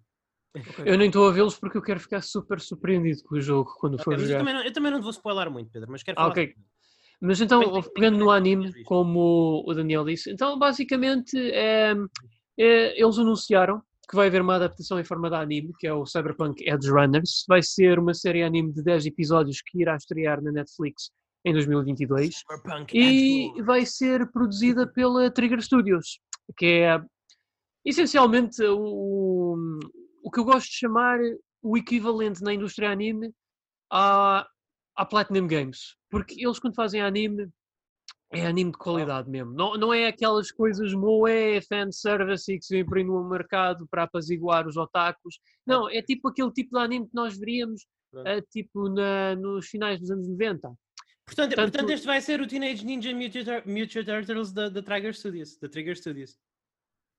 Sim, porque a. Platinum Games também fez um Legend of Korra e um Teenage Mutant. Ah, não, não, não. Infelizmente. Olha, eu, eu- não, mas eu acredito que este não vai ser o caso. Eu acho que se tu quiseres comparar, é- eles, aliás, os títulos Japoneses com o IP ocidental. Eles é tipo. Houve, Money! houve, Luís Carlos, Luís Carlos. Com exceção do- com exceção- Todo- Com exceção do Turtles in Time da SNES, que é dos melhores jogos Eu já vi todo o catálogo anime do Studio Trigger e eu vou-te dizer que as únicas obras que eles produziram que eu posso comparar ao Teenage Mutant Ninja Turtles e ao Legend of Korra foi tudo, e digo tudo, adaptações de coisas já existentes, desde manga até light novels, porque tudo o que é de qualidade que eles fizeram é puramente original, saído das mentes deles. Pedro, eu espero que tenhas razão, mas eu, mas eu acho que eles, muito sinceramente, estão lá nos escritórios deles em Tóquio ou Osaka ou lá onde seja e estão a pensar, e estão a pensar, Gaijin IP, hum, Doraru. Excelente imitação, eh, Luís. Excelente imitação do sotaque japonês. Parabéns. Ai, meu Deus do céu. Enfim. Epá, Ah, não sei, eu estou muito, muito espero que seja bom, fico à espera da tua opinião para ver. Sim, sim, exato. é Eu- é ver. Eu- eu- se o Pedro disser que é bom, eu vejo. O Pedro é o nosso especialista em anime. Sim. Continua. Pedro. Mais coisas do Cyberpunk que queiras Ah, não é só isso, porque como o Luís Carlos referiu, houve um trailer que eu não vi, confesso. Eu sei, eu sou provavelmente das pessoas com mais entusiasmada está pelo Cyberpunk 2077, mas ah, lá está. É um jogo que eu quero absorver o menos possível de informação. Literalmente, a única coisa que eu quis saber do jogo era como é que ia ser a perspectiva e como é que se havia de jogar, porque eu quero ser surpreendido por este jogo. Quero. Ah, tá Mas eu, eu faço-vos uma pergunta. E eu, eu- vocês é que são os tipos que adoram a CD Projekt Red, portanto não sou eu. Portanto eu passo- faço-vos a pergunta. Vocês não acham que já é demasiado fanfare à volta deste jogo? É o Keanu Reeves, são dois ou três adiamentos. Não, mas, É, é um boost, não sei o quê. mas, mas, Daniel, atenção, eu não, tô, eu não vou querer jogar o trailer? Keanu Posso falar do Reeves. trailer? Posso falar Força, do trailer? Eu, eu- eu- é- é muito difícil eu não comprar este jogo no lançamento, certo? Eu, eu- é possível, mas é, mas é difícil não comprar no lançamento, especialmente se tiver uma boa plataforma onde o jogar. Ah, mas, epá, este, este trailer eu não percebo quem é que faz estes trailers. Este trailer é um trailer que não. Pedro, tu podes ver o trailer sem problema nenhum, porque este trailer não. É mau. O trailer está mal. Eu não estou a dizer que o conteúdo é mau. O jogo parece excelente, o jogo, mas este trailer é mau. Este trailer está tá cortado tão súbita. Ou, ou- ou é, é. Tu, em- o teu olho ainda não leu a cena toda e já está a passar para a próxima, e para a próxima, e para a próxima. E este trailer, eu não percebo como é que eles. Eu não percebo como é que eles lançam um trailer tão mal feito, tão, tão um pouco. Está- Lá está, o trailer tecnicamente é competente, ma- mas estruturalmente parece que está a tentar dar-te um ataque de epilepsia. É quase que ele- eles querem mostrar que o jogo é bonito e tem muitos efeitos de luzes e tem perseguições e tem tiros e tem tal, mas ao mesmo tempo, mas ao mesmo tempo não querem desanimar pessoas como o Pedro, então não querem mostrar absolutamente nada do jogo. Porque são literalmente, o trailer são literalmente cortes de, de dois segundos. É tum, tum, tum, tum, tum, mas quase que estão a mostrar slides animados. É, é literalmente quase isso. É, é impressionante. Há muito tempo que eu não vi um trailer que me deixasse assim. ah, que, me deixasse assim tão morno. E, e eu ah, sou um fã de CD Projekt Red e o trailer deixou-me morno. Não é porque eu não acredito que o jogo não esteja muito bom, mas este trailer fez exatamente o oposto que um bom trailer deve fazer. Eles quiseram mostrar tudo e, e portanto, não mostraram nada. Eu, eu gostava que vocês. Já vi que o Daniel provavelmente não viu o trailer, o Pedro não viu de certeza, tenho pena porque eu gostava de discutir este trailer com vocês. Eu não sei o que é que a equipa de marketing e PR da CD Projekt Red está a fazer. Eu não vi, quero ouvir o Pedro, eh, mas eu insisto naquilo que disse há pouco. Eu acho que a equipa de marketing da CD Projekt Red está a cometer o erro de subexposição. Estão a expor demasiado. São muitos trailers, muito, material de gameplay, muitas notícias, muitos adiamentos. Já há a Xbox One X de, do Cyberpunk, já há o Keanu Reeves, já há uma série anime anunciada. Eu sinto como consum, potencial consumidor que vou chegar a novembro, quando o jogo eventualmente sair, e já estou cansado, já, já sei muito sobre o Cyberpunk, e ainda nem sequer peguei no comando. E isso normalmente não é uma estratégia muito positiva. Tu queres deixar as pessoas com alguma fome. Uh, e o jogo parece, atenção, eu sublinho o que o Luís disse, eu não sou fanático pela CD Projekt Red, como vocês, mas parece interessante e mais interessante para mim pessoalmente do que, por exemplo, o Witcher. Uh, mas, mas, mas, mas, mas, sinto que vou chegar a novembro já cansado, já fui muito exposto. Pedro.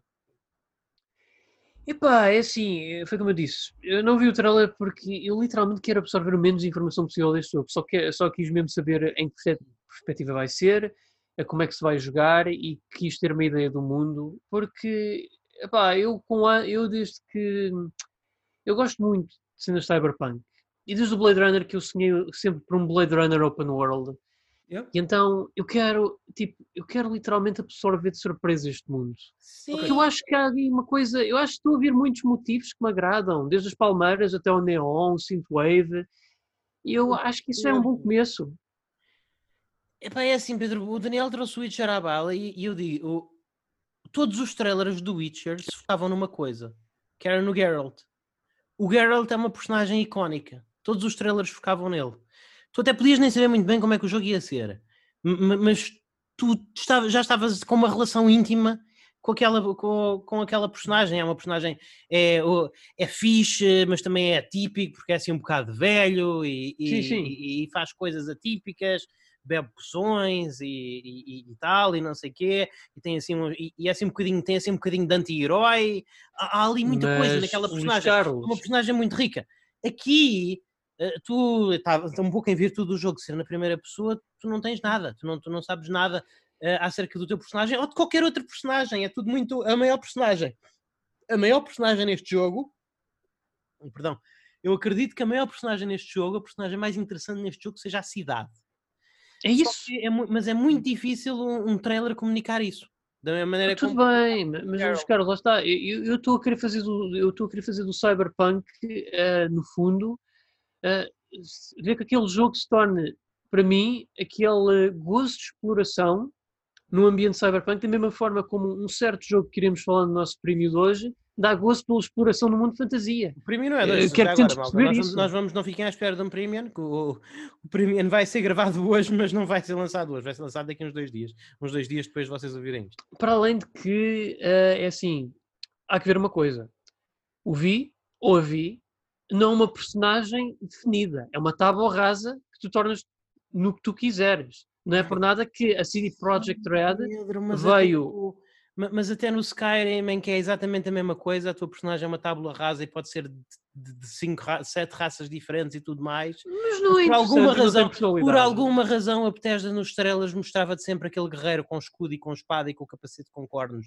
Porque é importante porque haver eu, uma iconografia. Porque, é, porque no, canon, no lore canon do Skyrim foi essa personagem, um Nord, com essa armadura, que uh, derrotou o Alduin uhum. e tratou da guerra civil. Porque há um canon. Nós não sei se há, não, não, acho que estás a levar a coisa mas, um mas já agora, se há um canon, Pedro, se há um canon, e não, não, não, não, esse canon é partido pelo facto de poderes ter agência com outras raças sendo a personagem claro, principal. Eu não acho que haja um, eu, eu, eu não acho que haja um canon, Pedro. Não, por exemplo, o herói de Cyrodiil no Oblivion era o herói de Kvatch, que era um, que era um, que era um Breton. Não, Pedro, não. Isso não está escrito no lore. Eu não me lembro disso estar descrito no lore. Eu lembro-me de estar descrito que era o herói de Kvatch, sim. Mas isso é simplesmente porque foi em Kvatch que se abriu o primeiro portal do Oblivion, independentemente de com quem tu jogues. Se era um Breton, não sei, podes ter razão. Mas a questão é, se há um canon de Skyrim, esse canon só será revelado no próximo Elder Scrolls, tu ainda não sabes. O que tu sabes é que no trailer eles mostravam-te uma personagem muito específica, porque simplesmente eles, eles percebiam a necessidade que a CD Projekt Red não, não percebe de, de, existir do jogador realmente ter um, uma ideia, ter, um, ter uma personagem icónica acerca da qual revolver o seu imaginário. Eu não sei se a CD Projekt Red não percebe, mas aqui não está a perceber muito bem, neste Não. jogo específico, Sim. realmente. Ah, mas, mas enfim, eu, eu acho que podemos concordar que estamos todos entusiasmados, vocês mais que eu, mas Ah, pelo sim, menos sim. o Luís vai jogar, o Pedro vai jogar e eu, quando o jogo ti- estiver em saldos, também vou jogar. Uhum. Vamos ver. Não, Daniel, tu sabes. Já agora aproveito Por Deus, Daniel, que... se, compraste, se compraste Last of, Us, do- Last of Us 2 para fazer um 3K um 3K para mim, também vais comprar este. Moving on! Vais gostar. sim, sim. Spoiler, pessoal, o Daniel vai gostar mais de Cyberpunk do que de Last of Us 2. Não, não, olha, bom, bom. Bom, vou manter-me calado por agora porque eu quero. Hoje é um dia de celebração. Vamos celebrar videojogos. Vamos celebrar videojogos. Pedro, vamos. pró- próxima notícia. O Luís estava a tentar picar à força. A próxima notícia. Ah, pá, isto é um bocadinho agridoce, mas opá, eu sei que há muita gente que gosta de Pokémon, como eu também gosto, e tu também gostas, Daniel. Yep. Os caros não tanto, mas certamente Não há de ter eu não alguma acredito que apreciação. existam pessoas que gostem de Pokémon. Acho que essas pessoas não existem. Acho que estão todas no vosso imaginário. Epá, é assim, eu, go eu gosto, gosto muito de Pokémon, mas eu estou na minha pequena cápsula de geração 1 e 2. Sim, também eu. Eu, jogo tudo. Para além do, da geração boa 2 cápsula. já não existe ó, mais ó, Pedro, nenhuma. tu quando fores jogar o Sword and Shield, que eu acabei, eu adorei, eu joguei a versão uh, Shield, uh, adorei, adorei, adorei aquele jogo, pá, é um dos meus jogos favoritos. Oh, uh, mas, mas, mas, mas, mas, eh, eu acredito que sim, Sim. mas só que há uma cena, é que tem demasiado bloat em termos de tu e jo- Mas lá está. Mas, ó, mas, mas- malta, vamos falar da notícia antes de. Antes de, Não, não, mas é que muito rapidamente, Luís, é muito rapidamente. Mas, ó, Pedro, antes de nos desviarmos, ao menos digam às pessoas que estão à espera para ouvir a notícia. Não, mas eu só quero dizer isto ao Pedro, só vamos esquecer é Pois. muito rápido. Pedro, Ok. é muito rápido. É que tu, quando jogares o Pokémon Shield, tu vais perceber, depois recebes um Charmander de uma personagem e podes criá-lo e fica o teu Charizard igual a Gen, a Gen 1 eh, ou outro personagem qualquer. Eu disse, este, eh, deste, disse o Charmander, pode ser outro qualquer, é só um exemplo. Eh, epá, e, e tu tens aquela ligação emocional à série e, e aos monstrinhos. meu. Tens. E depois podes fazer bem. os logs, podes fazer as runs que quiseres, Uhum. identificas com a tua equipa. Por exemplo, a minha equipa com quem eu acabei o jogo, ah, sim, no meu, no meu save, que já estão todos para o nível 80, eles são todos, com exceção de um, que eu não posso dizer qual, que é spoiler, mas exceção de um, são todos da Gen 1. Todos. Epá, isso tem, ó Pedro, isso é giro, meu, é giro. Sim, Tu- mas, tu vais mas a gostar do cena é que a cena é que o que eu quero dizer é que hoje em dia jogar um jogo Pokémon é, é mais uma trabalheira do que um gozo, não é como de antes. De antes eu sabia que o foco era colecionar os monstros, agora não é por nada que eles viram-se livres da tagline Gotta Tens catch them all.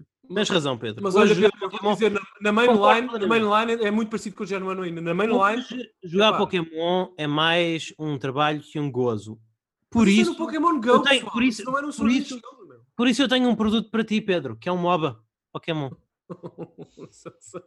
É isso que tu precisas. É um Yeah, é, e, e para dizer aqui aos nossos ouvintes, é essa a notícia. Ai, meu A Pokémon Company anuncia Pokémon Unite, um MOBA da série a ser feito em parceria com Claro, a Tencent.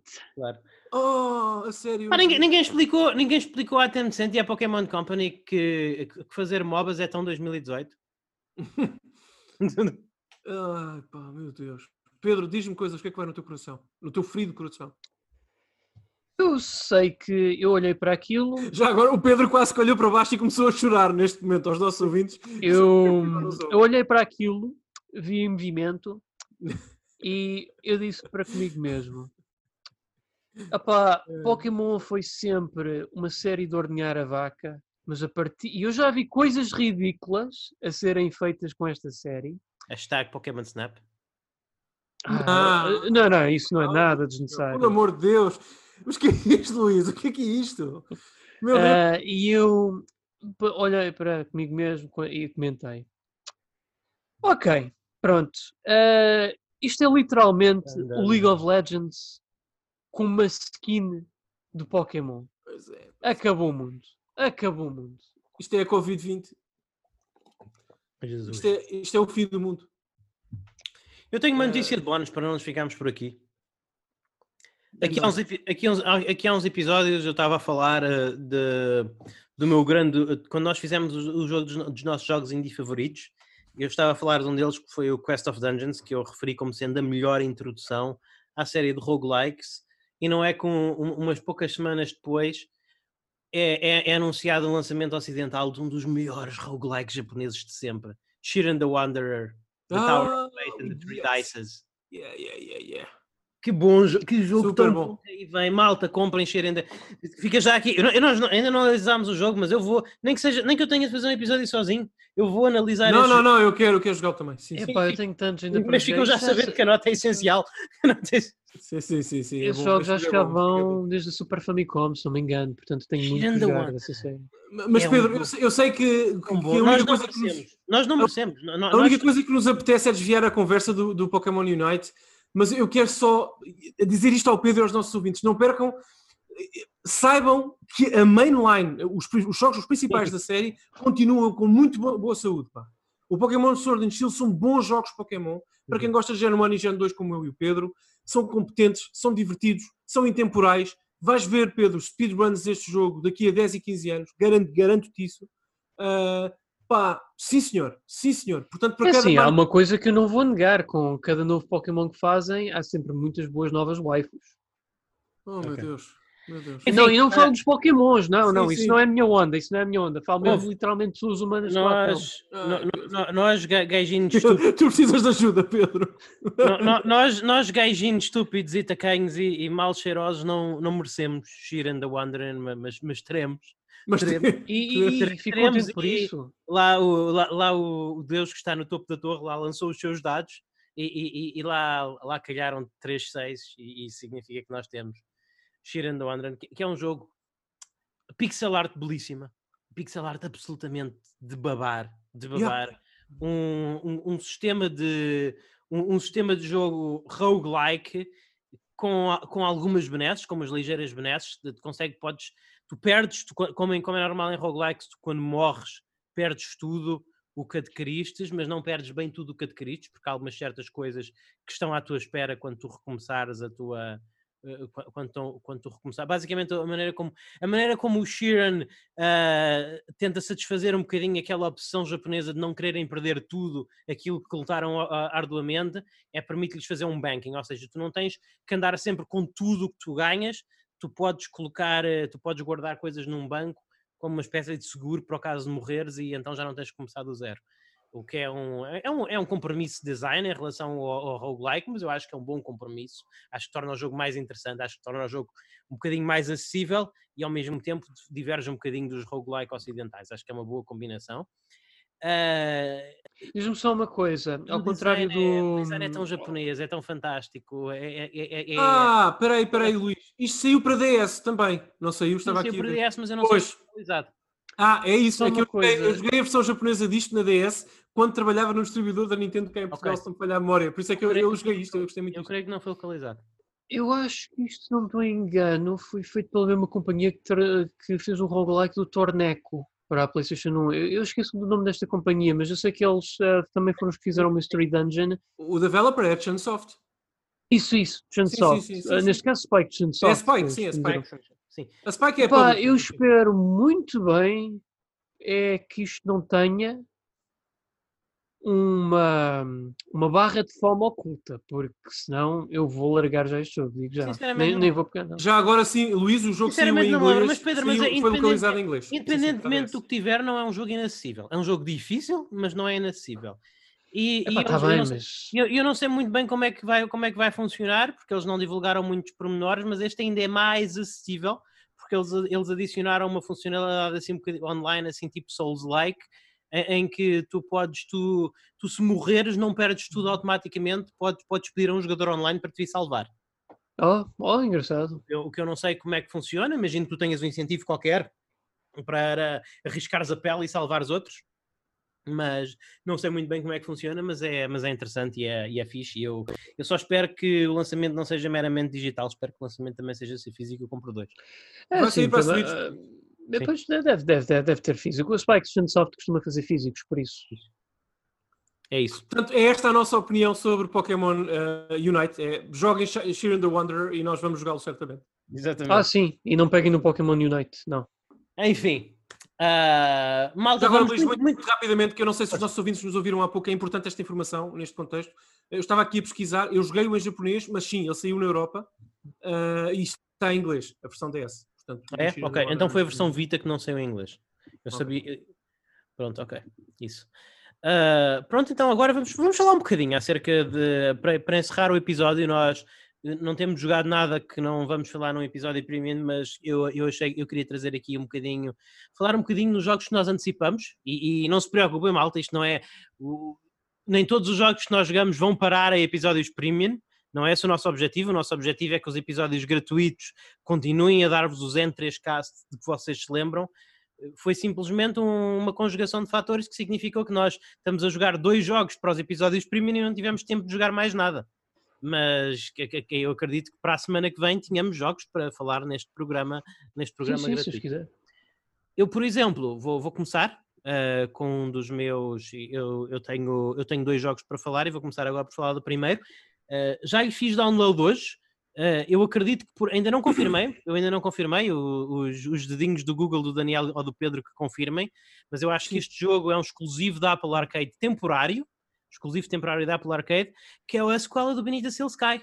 Um dos meus Oh, Beyond the que Steel Sky. Beyond the Steel Sky. Beyond the Steel Sky foi disponibilizado hoje para os subscritores da Apple Arcade, eu, eu sou um, e eu já, já fiz download. Uh, o meu, o meu mini-jogo o meu mini, o, o meu mini jogo de, de hoje à tarde foi estar a tentar arranjar 16 GB livres no meu MacBook Air Jesus. para poder jogar. Tenho, tenho o MacBook Air ligado a um ecrã 1080p para poder aproveitar ao máximo este jogo e vou jogá-lo eh, eh, com vou jogá-lo com, com um rato. Também tenho um rato wireless, portanto eu vou jogá-lo como eu gosto de jogar os meus point and click adventures. Epá, Benita Steel Sky é um eu, eu, eu, acho fantástico. Que, eu, eu, acho que é um dos melhores jogos ocidentais, sinceramente, e, e sem dúvida um dos melhores jogos point and click. Uh, é, é, um jogo com, com arte do, do Dave Gibbons, yeah. uh, conhecido pelo, pelo Watchmen. Uh, é, é, um jogo absolutamente belíssimo. É, é, um jogo super engraçado, mas também bastante desafiante, com puzzles, com puzzles lógico muito bons, passado num ambiente curiosamente cyberpunk. Parece que este é o ano de cyberpunk, num ambiente muito cyberpunk, super interessante. E esta é a sequela. É a sequela. Foi um dos jogos que, quando foi anunciado o Apple Arcade, este foi um dos jogos que encabeçava a lista, que diziam, graças ao Apple Arcade, graças a este modelo da Apple, nós podemos finalmente fazer este jogo. Marketing, é claro que eles, eles podiam ter feito um Kickstarter para fazer este jogo, não é? Mas não, ajuda. Não, não... não, aliás, eu agora vou, eu agora vou dizer aqui uma coisa aterrorizante. Eles, quando, quando a Revolution Software estava a fazer um Kickstarter para o novo Broken Sword, Sim. um dos stretch goals deles foi que se chegássemos, se chegássemos a esse stretch goal, nós iríamos nos comprometer a fazer uma sequela do Medieval Steel Sky. Uau. Isso foi um stretch goal. stretch goal mais Mas, estranho. ó, Luís, Luís deixa-me só não desafiar, mas uh, sublinhar aqui uma ideia. O que tu disseste faz todo o sentido, claro que poderiam ter lançado um Kickstarter, mas é diferente um estúdio ter o, o backing financeiro de uma empresa como a Apple e a segurança que, que, que isso traz uh, num, num projeto destes. Eu acho que este jogo potencialmente é melhor e saiu mais cedo pelo apoio da Apple e isto não, não, tem nada com a Apple, digo mesmo para a Nintendo, para Sim, para a mas eu só sei que eu, eu, só, eu só estava a comentar um bocadinho aquela coisa. É que, tu concordas comigo, Daniel, certamente, que é um passo, é mais do que tudo um passo de marketing. Dizerem, ah, este jogo só. Obviamente nós, que sim, nós tivemos obviamente. a possibilidade de fazer este jogo graças ao Apple Arcade. Não, não, obviamente que sim, mas como tudo na internet, a verdade está alguns no meio. Eu tenho a certeza absoluta que o jogo é o que é também por culpa da Apple e, e tem que se Claro. dizer as coisas como elas são. Mas sim, sim, claro que sim. Claro Sim. que sim. Mas pronto, é esse o jogo que eu, eu espero jogar um pouco, uma quantidade considerável esta, esta semana e trazer as minhas impressões aqui para a semana. Yep. Mas não, até porque não acredito que seja um jogo muito grande. Os jogos de, os jogos de aventura a point and click não, não, não tendem a ser. Portanto, e, e- os jogos da Revolution também, os jogos da Revolution normalmente acabam sem, entre 4 a 8 horas no máximo, e acho que muito raramente chegam às 8 horas, acho que anda mais pelas 4, portanto, não, não, não estou a ver que seja um, um- não deve ser um jogo assim excepcionalmente grande, mas eu Revolution So- Software é aquela é, é aquela uh, aquela developer ocidental que parece que quase não publica jogos, publica um jogo tipo de dois em dois anos ou de três em três anos, mas eu normalmente é sempre uma boa experiência, são sempre jogos que eu gosto, são sempre jogos que me ficam na memória. Uh, e, e eu acho que eu estou entusiasmado com este jogo. É este o jogo que me entusiasma. Assim que eu uh, assim que eu acabar uh, de platinar o Skyrim, na realidade isso não vai fazer. Assim que eu acabar, assim que eu acabar o The Last of Us 2, parte 2, assim que eu acabar o The Last of Us parte 2, eu vou, vou começar, vou, vou morder a sério neste jogo. Nice. E depois nas horas livres vou, vou, vou tentar platinar Skyrim VR. mas, mas sim, mas este é o jogo que eu, mas este é o jogo que eu planeio uh, jogar depois de depois de acabar The Last of Us 2 em prol dos nossos ouvintes, não, ouvintes o, que, o que eu faço por vós. O que eu faço por vós. Spoilers, spoilers. Uh, sim, opa, fico muito contente já agora a confirmar a informação que o Luís deu. Este é um exclusivo Apple Arcade por enquanto e Uhum. chega à Steam, portanto ao PC, em julho, portanto ao mês que vem. Por enquanto só na Apple. Arcade. Mas não é um exclusivo assim muito grande, então. Não, não é. Mas pronto, por agora só podem jogar no, por aí. Eu, eu, eu já tive Apple Arcade durante um mês, depois tirei porque só tenho um dispositivo iOS cá em casa, um iPad. Hum. E epá, não, eh, lá está, eu nunca vou eh, preterir a Switch p- por um iPad para jogar no pouco tempo que tenho para jogar. O ecrã do iPad é melhorzinho, mas sim. o resto sim, melhor. é, mas, mas, mas tudo o resto é melhor é. na Switch. Eh, Pedro, alguma coisa queres dizer sobre este jogo extra? Epá, deixa-me contente ver que, bem, sei que já está disponível na Apple Arcade e brevemente no PC, mas eh, fico contente, fico contentíssimo. O Beneath of Steel Sky é, é um dos meus jogos de aventura point and click preferidos, É bonito talvez um dos melhores. Ah, devo dizer já agora, aqui para os nossos ouvintes, que é um jogo que podem adquirir de graça na GOG. A Ah. GOG.com oferece isso de graça, basta instalarem o jogo, já vem pré-configurado para correr no Scam. Ah, e se porventura por alguma razão estranha, não quiserem fazer uma conta GOG ou downloadar da GOG, o site da Scam também proporciona-vos o jogo gratuitamente. Isto é daquelas coisas que nós não falamos suficiente. E obrigado Pedro por trazer isto. Isto é um dos mal, isto é um dentro do género, isto é um dos melhores jogos de sempre e é grátis. E isto não e isto não faz, isto, isto é tão atípico na nossa indústria, tão atípico. Ah, se vocês quiserem ver o, o Laranja Mecânica ou um dos grandes clássicos do cinema, muito provavelmente vocês conseguem encontrá-lo grátis em algum lado.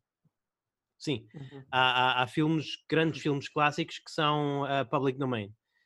Mas aqui foi realmente uma, uma developer que fez o seu jogo grátis e, e, não é um jogo qualquer, não é, não é um jogo indiezinho da treta, não é, é um dos melhores jogos do género. E, isto é, e nós não falamos suficiente disto. Sim, por favor, vão, vão, vão, vão fazer download do Benita Seal Sky agora. Façam download duas vezes. Metam no vosso computador e no do vosso irmão, ou pai, ou mãe. Por favor. Mas, mas tu consideras o Beneath, uh, Beneath Steel Sky um clássico tão intemporal assim? Tão comparável, por exemplo, à Laranja Mecânica no cinema?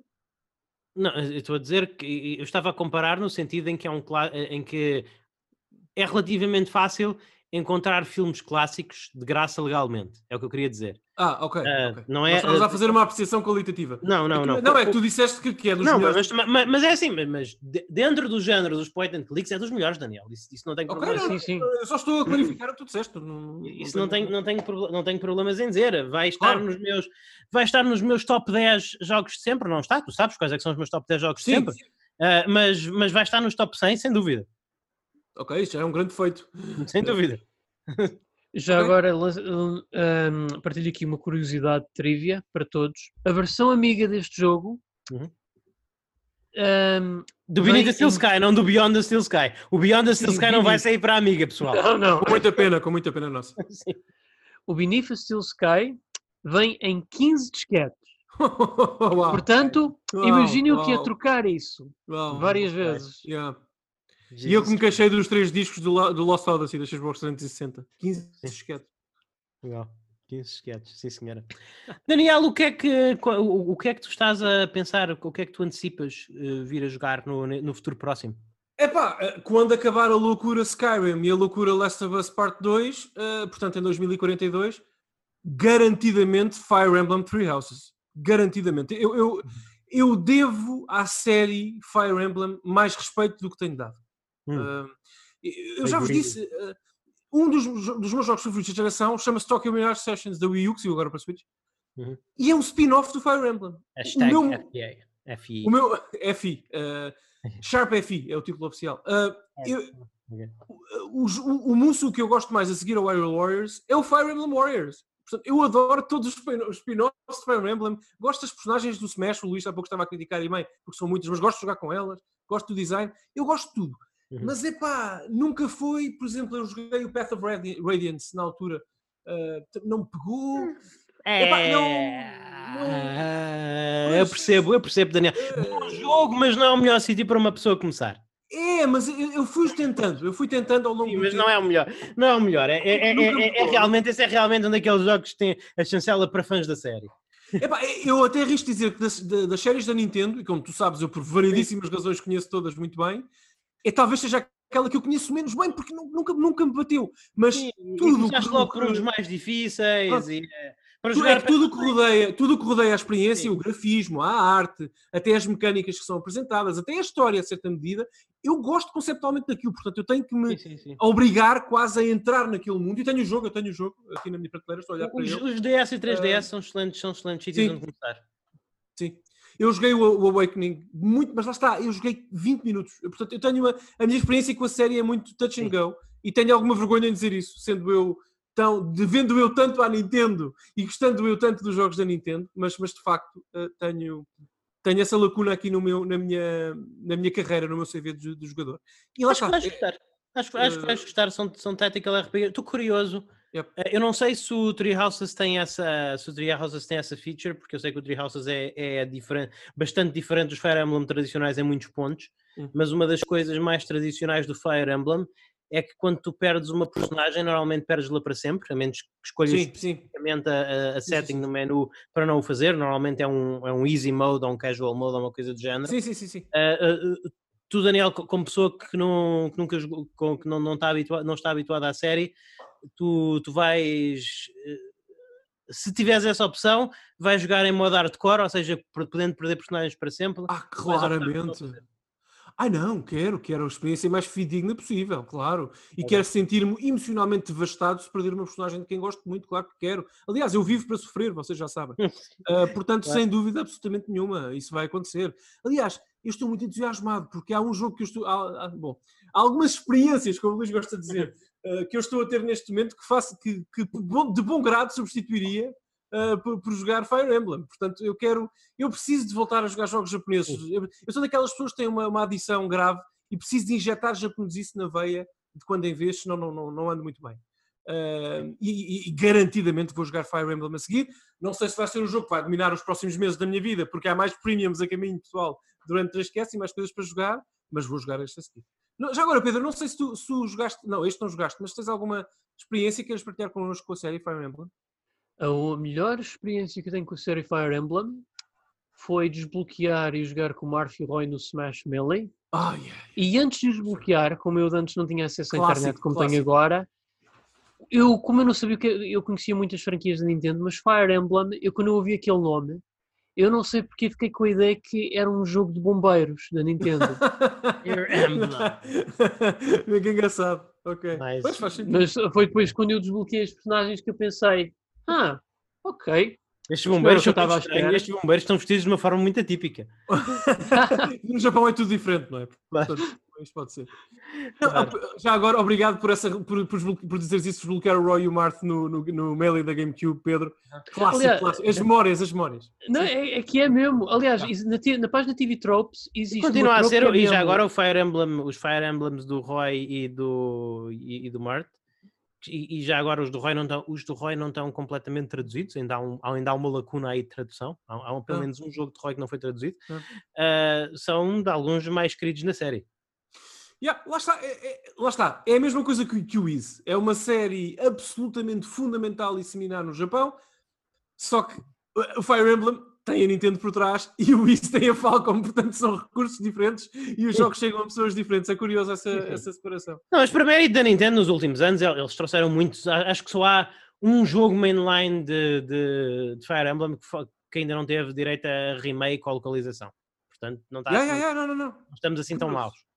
Curioso. assim Epá, estou, estou super curioso, super entusiasmado e espero ter Uhum. tempo para, para jogar o jogo Yeah. porque eu comprei-o, de resto, uh, quase Sim, full price, porque tenho essa vontade.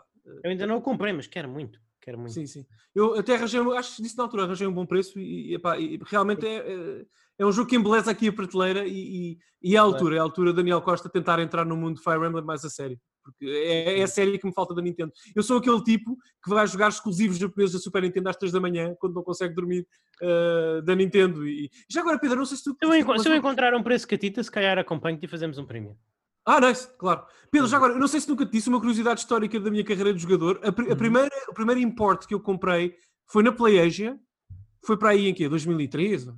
não sei. Uhum. Dois, não sei. E foi uma coisa que se chama GameCube Freeloader, que permite Ah, dois jogos de outras da GameCube. E também mandei vir um- uma cópia do, do Smash uh, Ah. Melee para na altura. Epá, não me lembro porque depois eventualmente comprei a versão. Eu acho, não sei se já tinha a versão europeia, epá, não me lembro, mas, mas foi isso. Uh, e já agora uma, uma curiosidade histórica: no Japão, a série Smash Brothers chama-se Dairanto, Smash Brothers. Que Dairanto significa confusão, uma grande confusão. Confusão. Faz sentido. Faz É sentido. Todo sentido. Pedro, ah, que jogo é que tu antecipas vir a jogar nas próximas semanas? Que, que mal podes esperar? Ora, eu por acaso estava a pensar, ainda estou aqui um bocadinho na corda bamba se ainda de arranjar, se não, mas é provável que sim, nos saldos da Steam.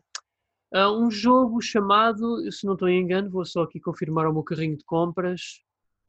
ah, Broken Reality.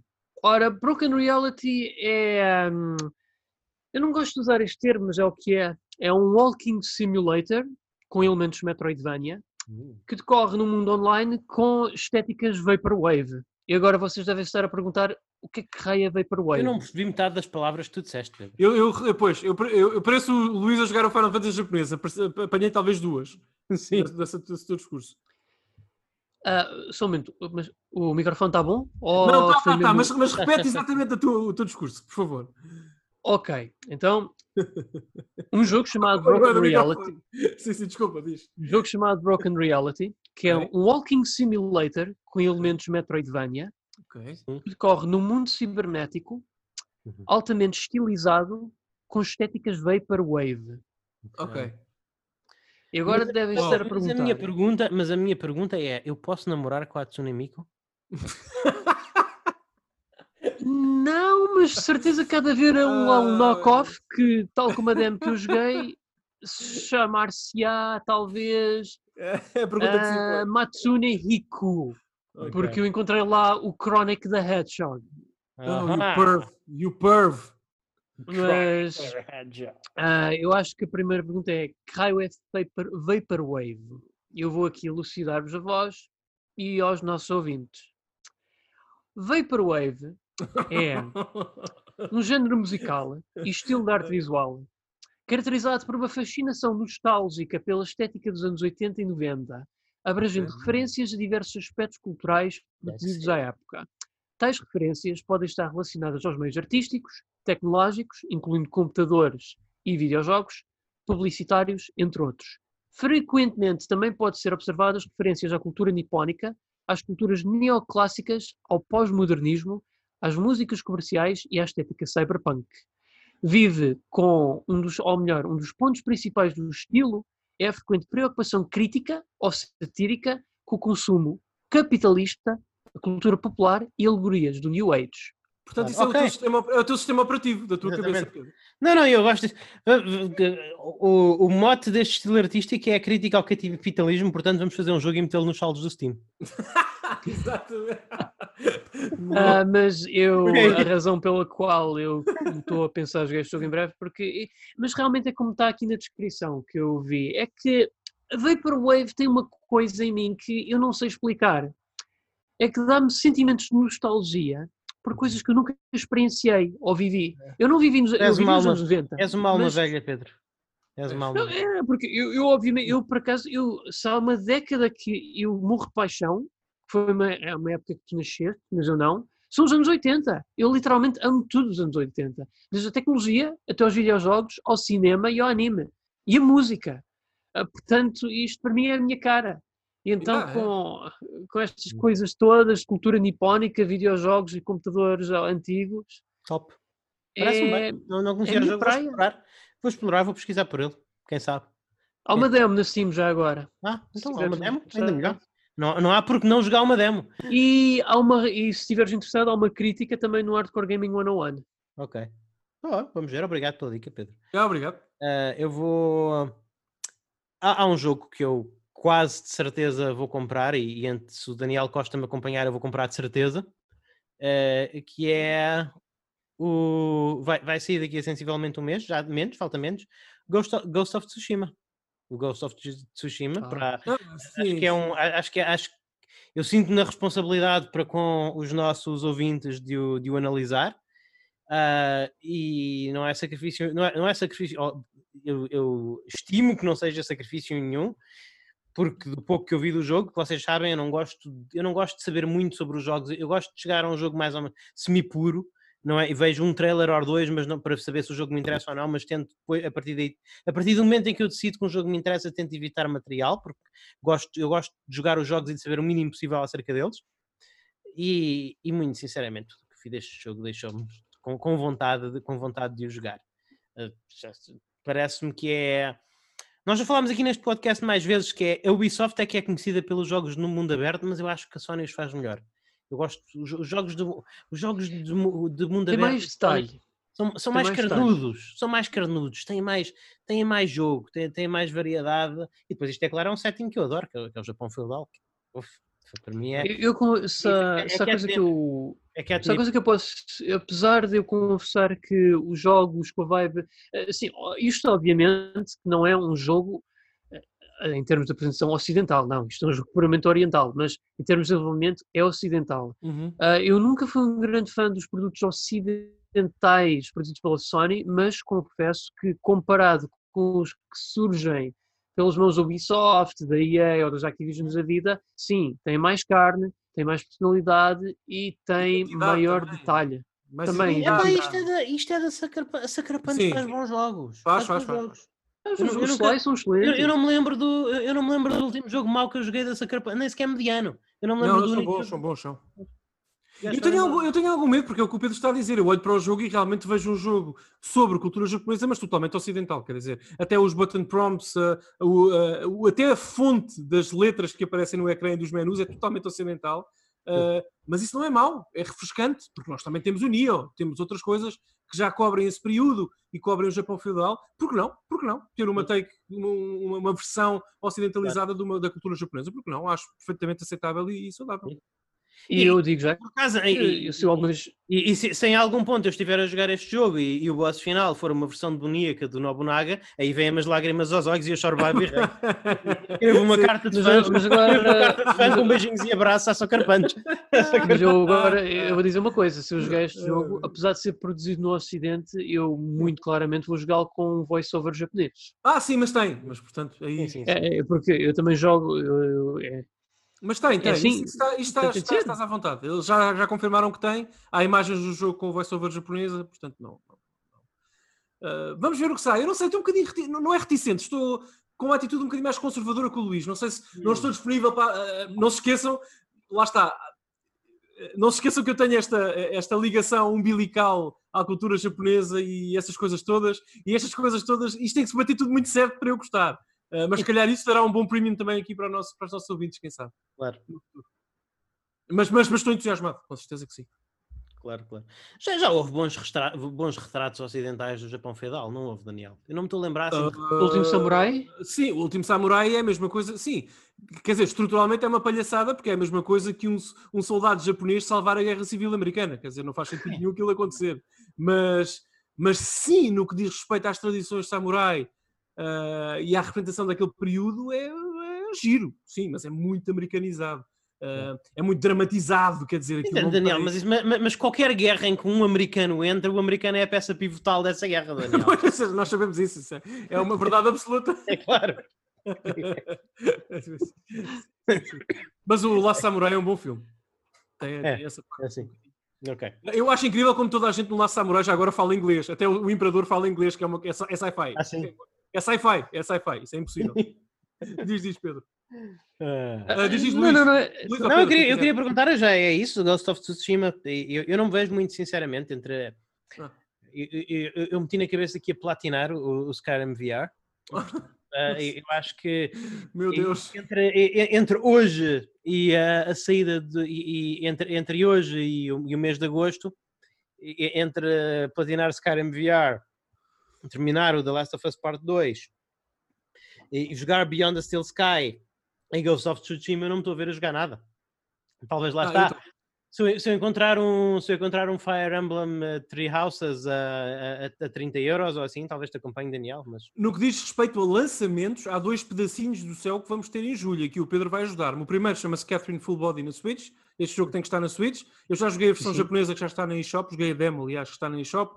É, é- a performance é fantástica. É melhor que a versão PS3, que foi aquela que eu joguei. E lá está, eu sou um servo capitalista e estúpido ah, da Atlus. Portanto, a Atlus foi uma coisa no mercado, eu compro.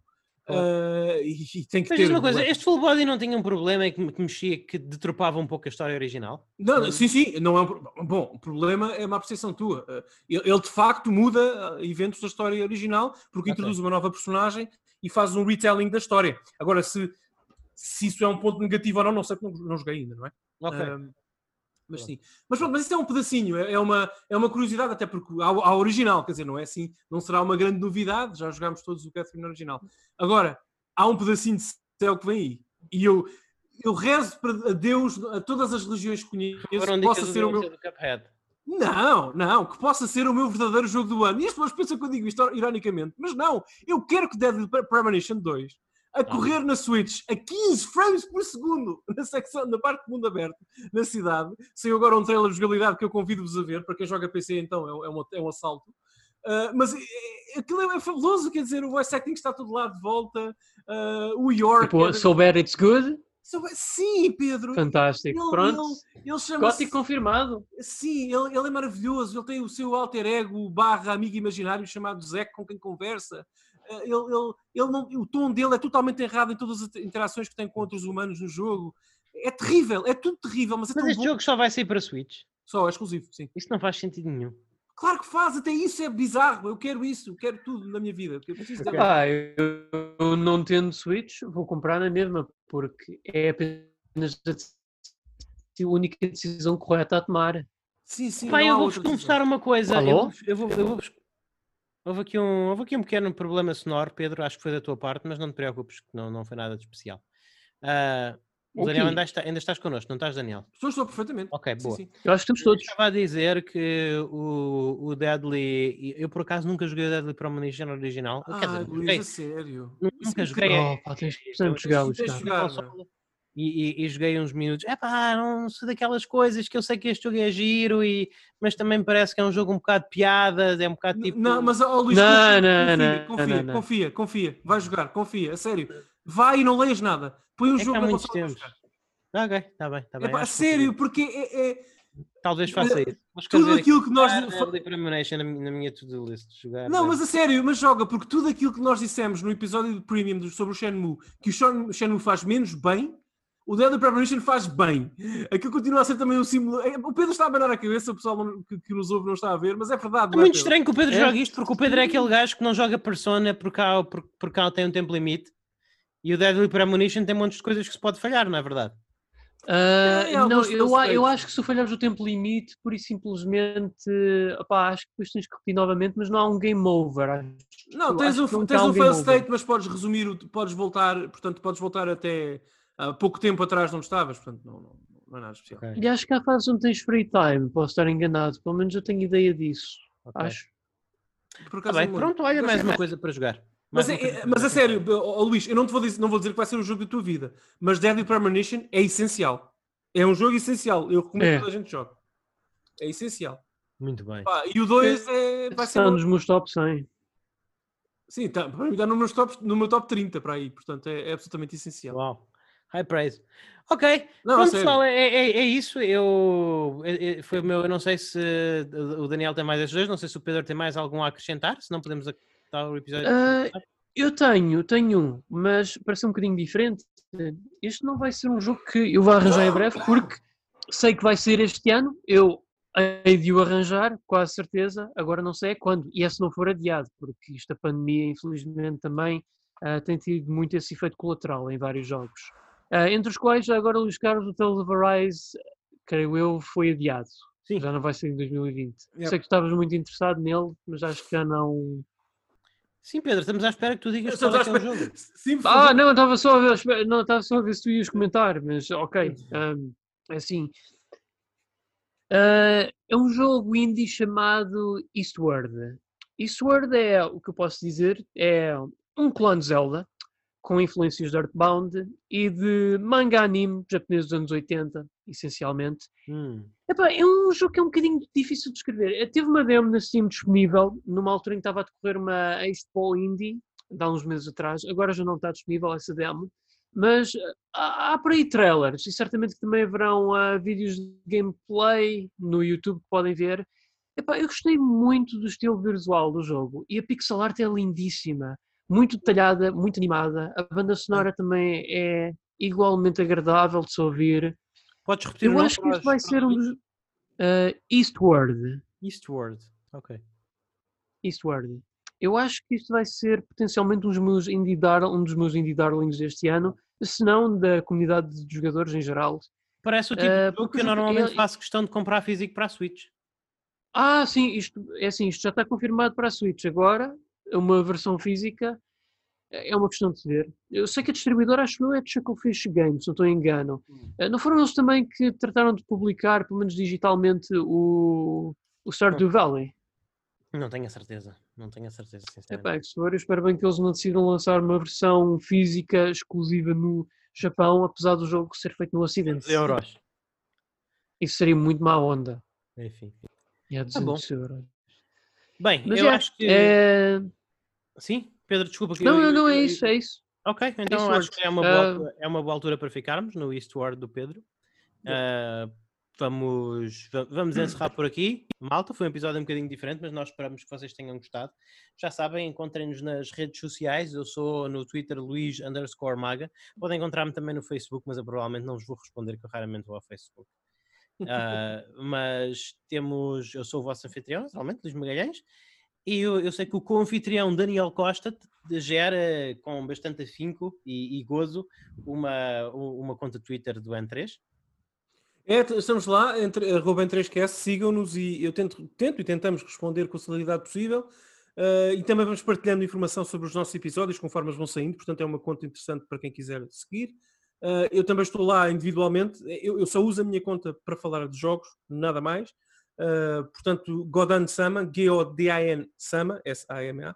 Ah, estou lá e falem connosco. Eu, eu- e falem comigo, eu respondo quase sempre a toda a gente. Portanto, agradeço a vossa, tudo aquilo que têm dito nos últimos tempos.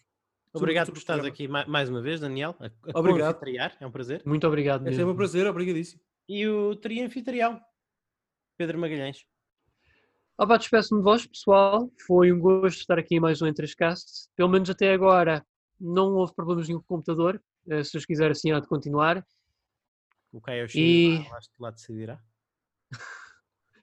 Mas Ah, é verdade, Pedro. Já agora ter- uma, uma coisa importante, Pedro. Faltou, faltou neste episódio um bocadinho de escárnio da minha parte para o Dr. Pedro Magalhães, que ficou ah, incumbido da, da- da importante tarefa de passar a palavra ah, e de falar sobre Snatcher de forma mais aprofundada no, no vosso Ah. episódio de Premium sobre a Core, PC a Core Graphics e sobre a PC Engine. Eu sei que o jogo está em japonês, mas Pedro, empenho, empenho. Para a próxima vez usa o Google Tradutor para isto isto traduzir Ok. Daniel, mas eu também, sabes, eu, não, eu também quero-me guardar porque gostaria imenso de poder fazer um premium contigo e com o Luís Carlos Vamos embora. no É assim, Snatcher.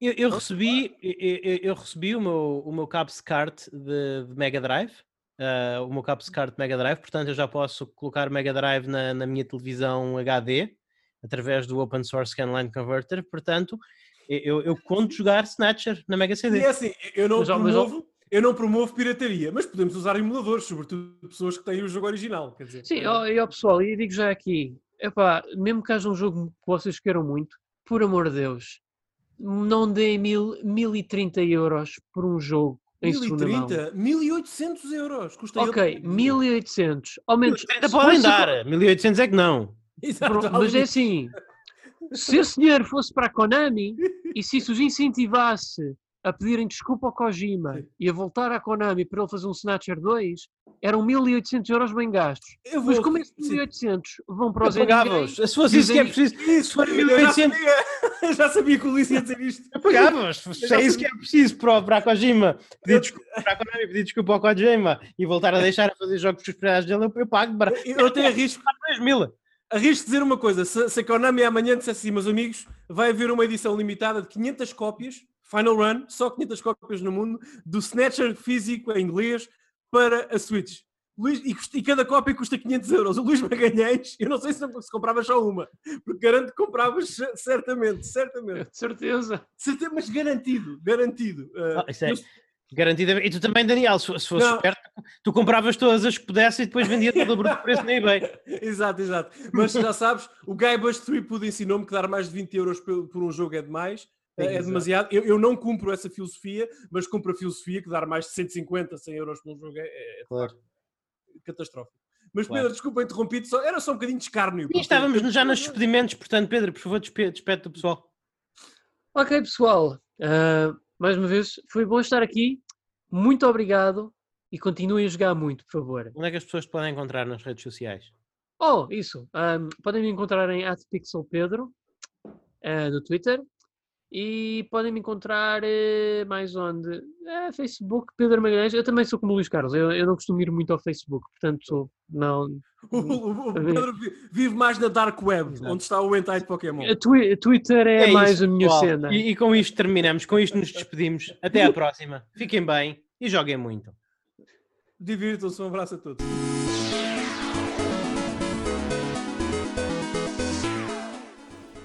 E assim termina mais um N3Cast. Muito obrigado aos ouvintes premium, que são os que me estão a ouvir agora, pelo vosso apoio. É graças à vossa contribuição que nós podemos almejar criar aquele que nós queremos que seja o, o melhor conteúdo, o conteúdo de eleição em áudio sobre videojogos em português.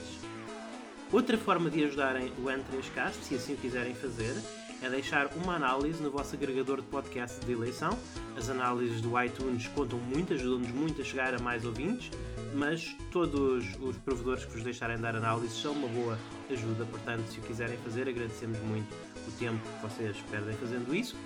E também, é claro, é sempre bom que partilhem nas redes sociais, partilhem o episódio, partilhem as vossas impressões, digam que gostaram, gostaram menos, etc.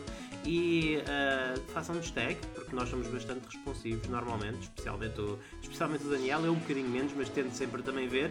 É uma forma de interagirem connosco e é uma forma também de nos ajudarem a chegar a mais ouvintes.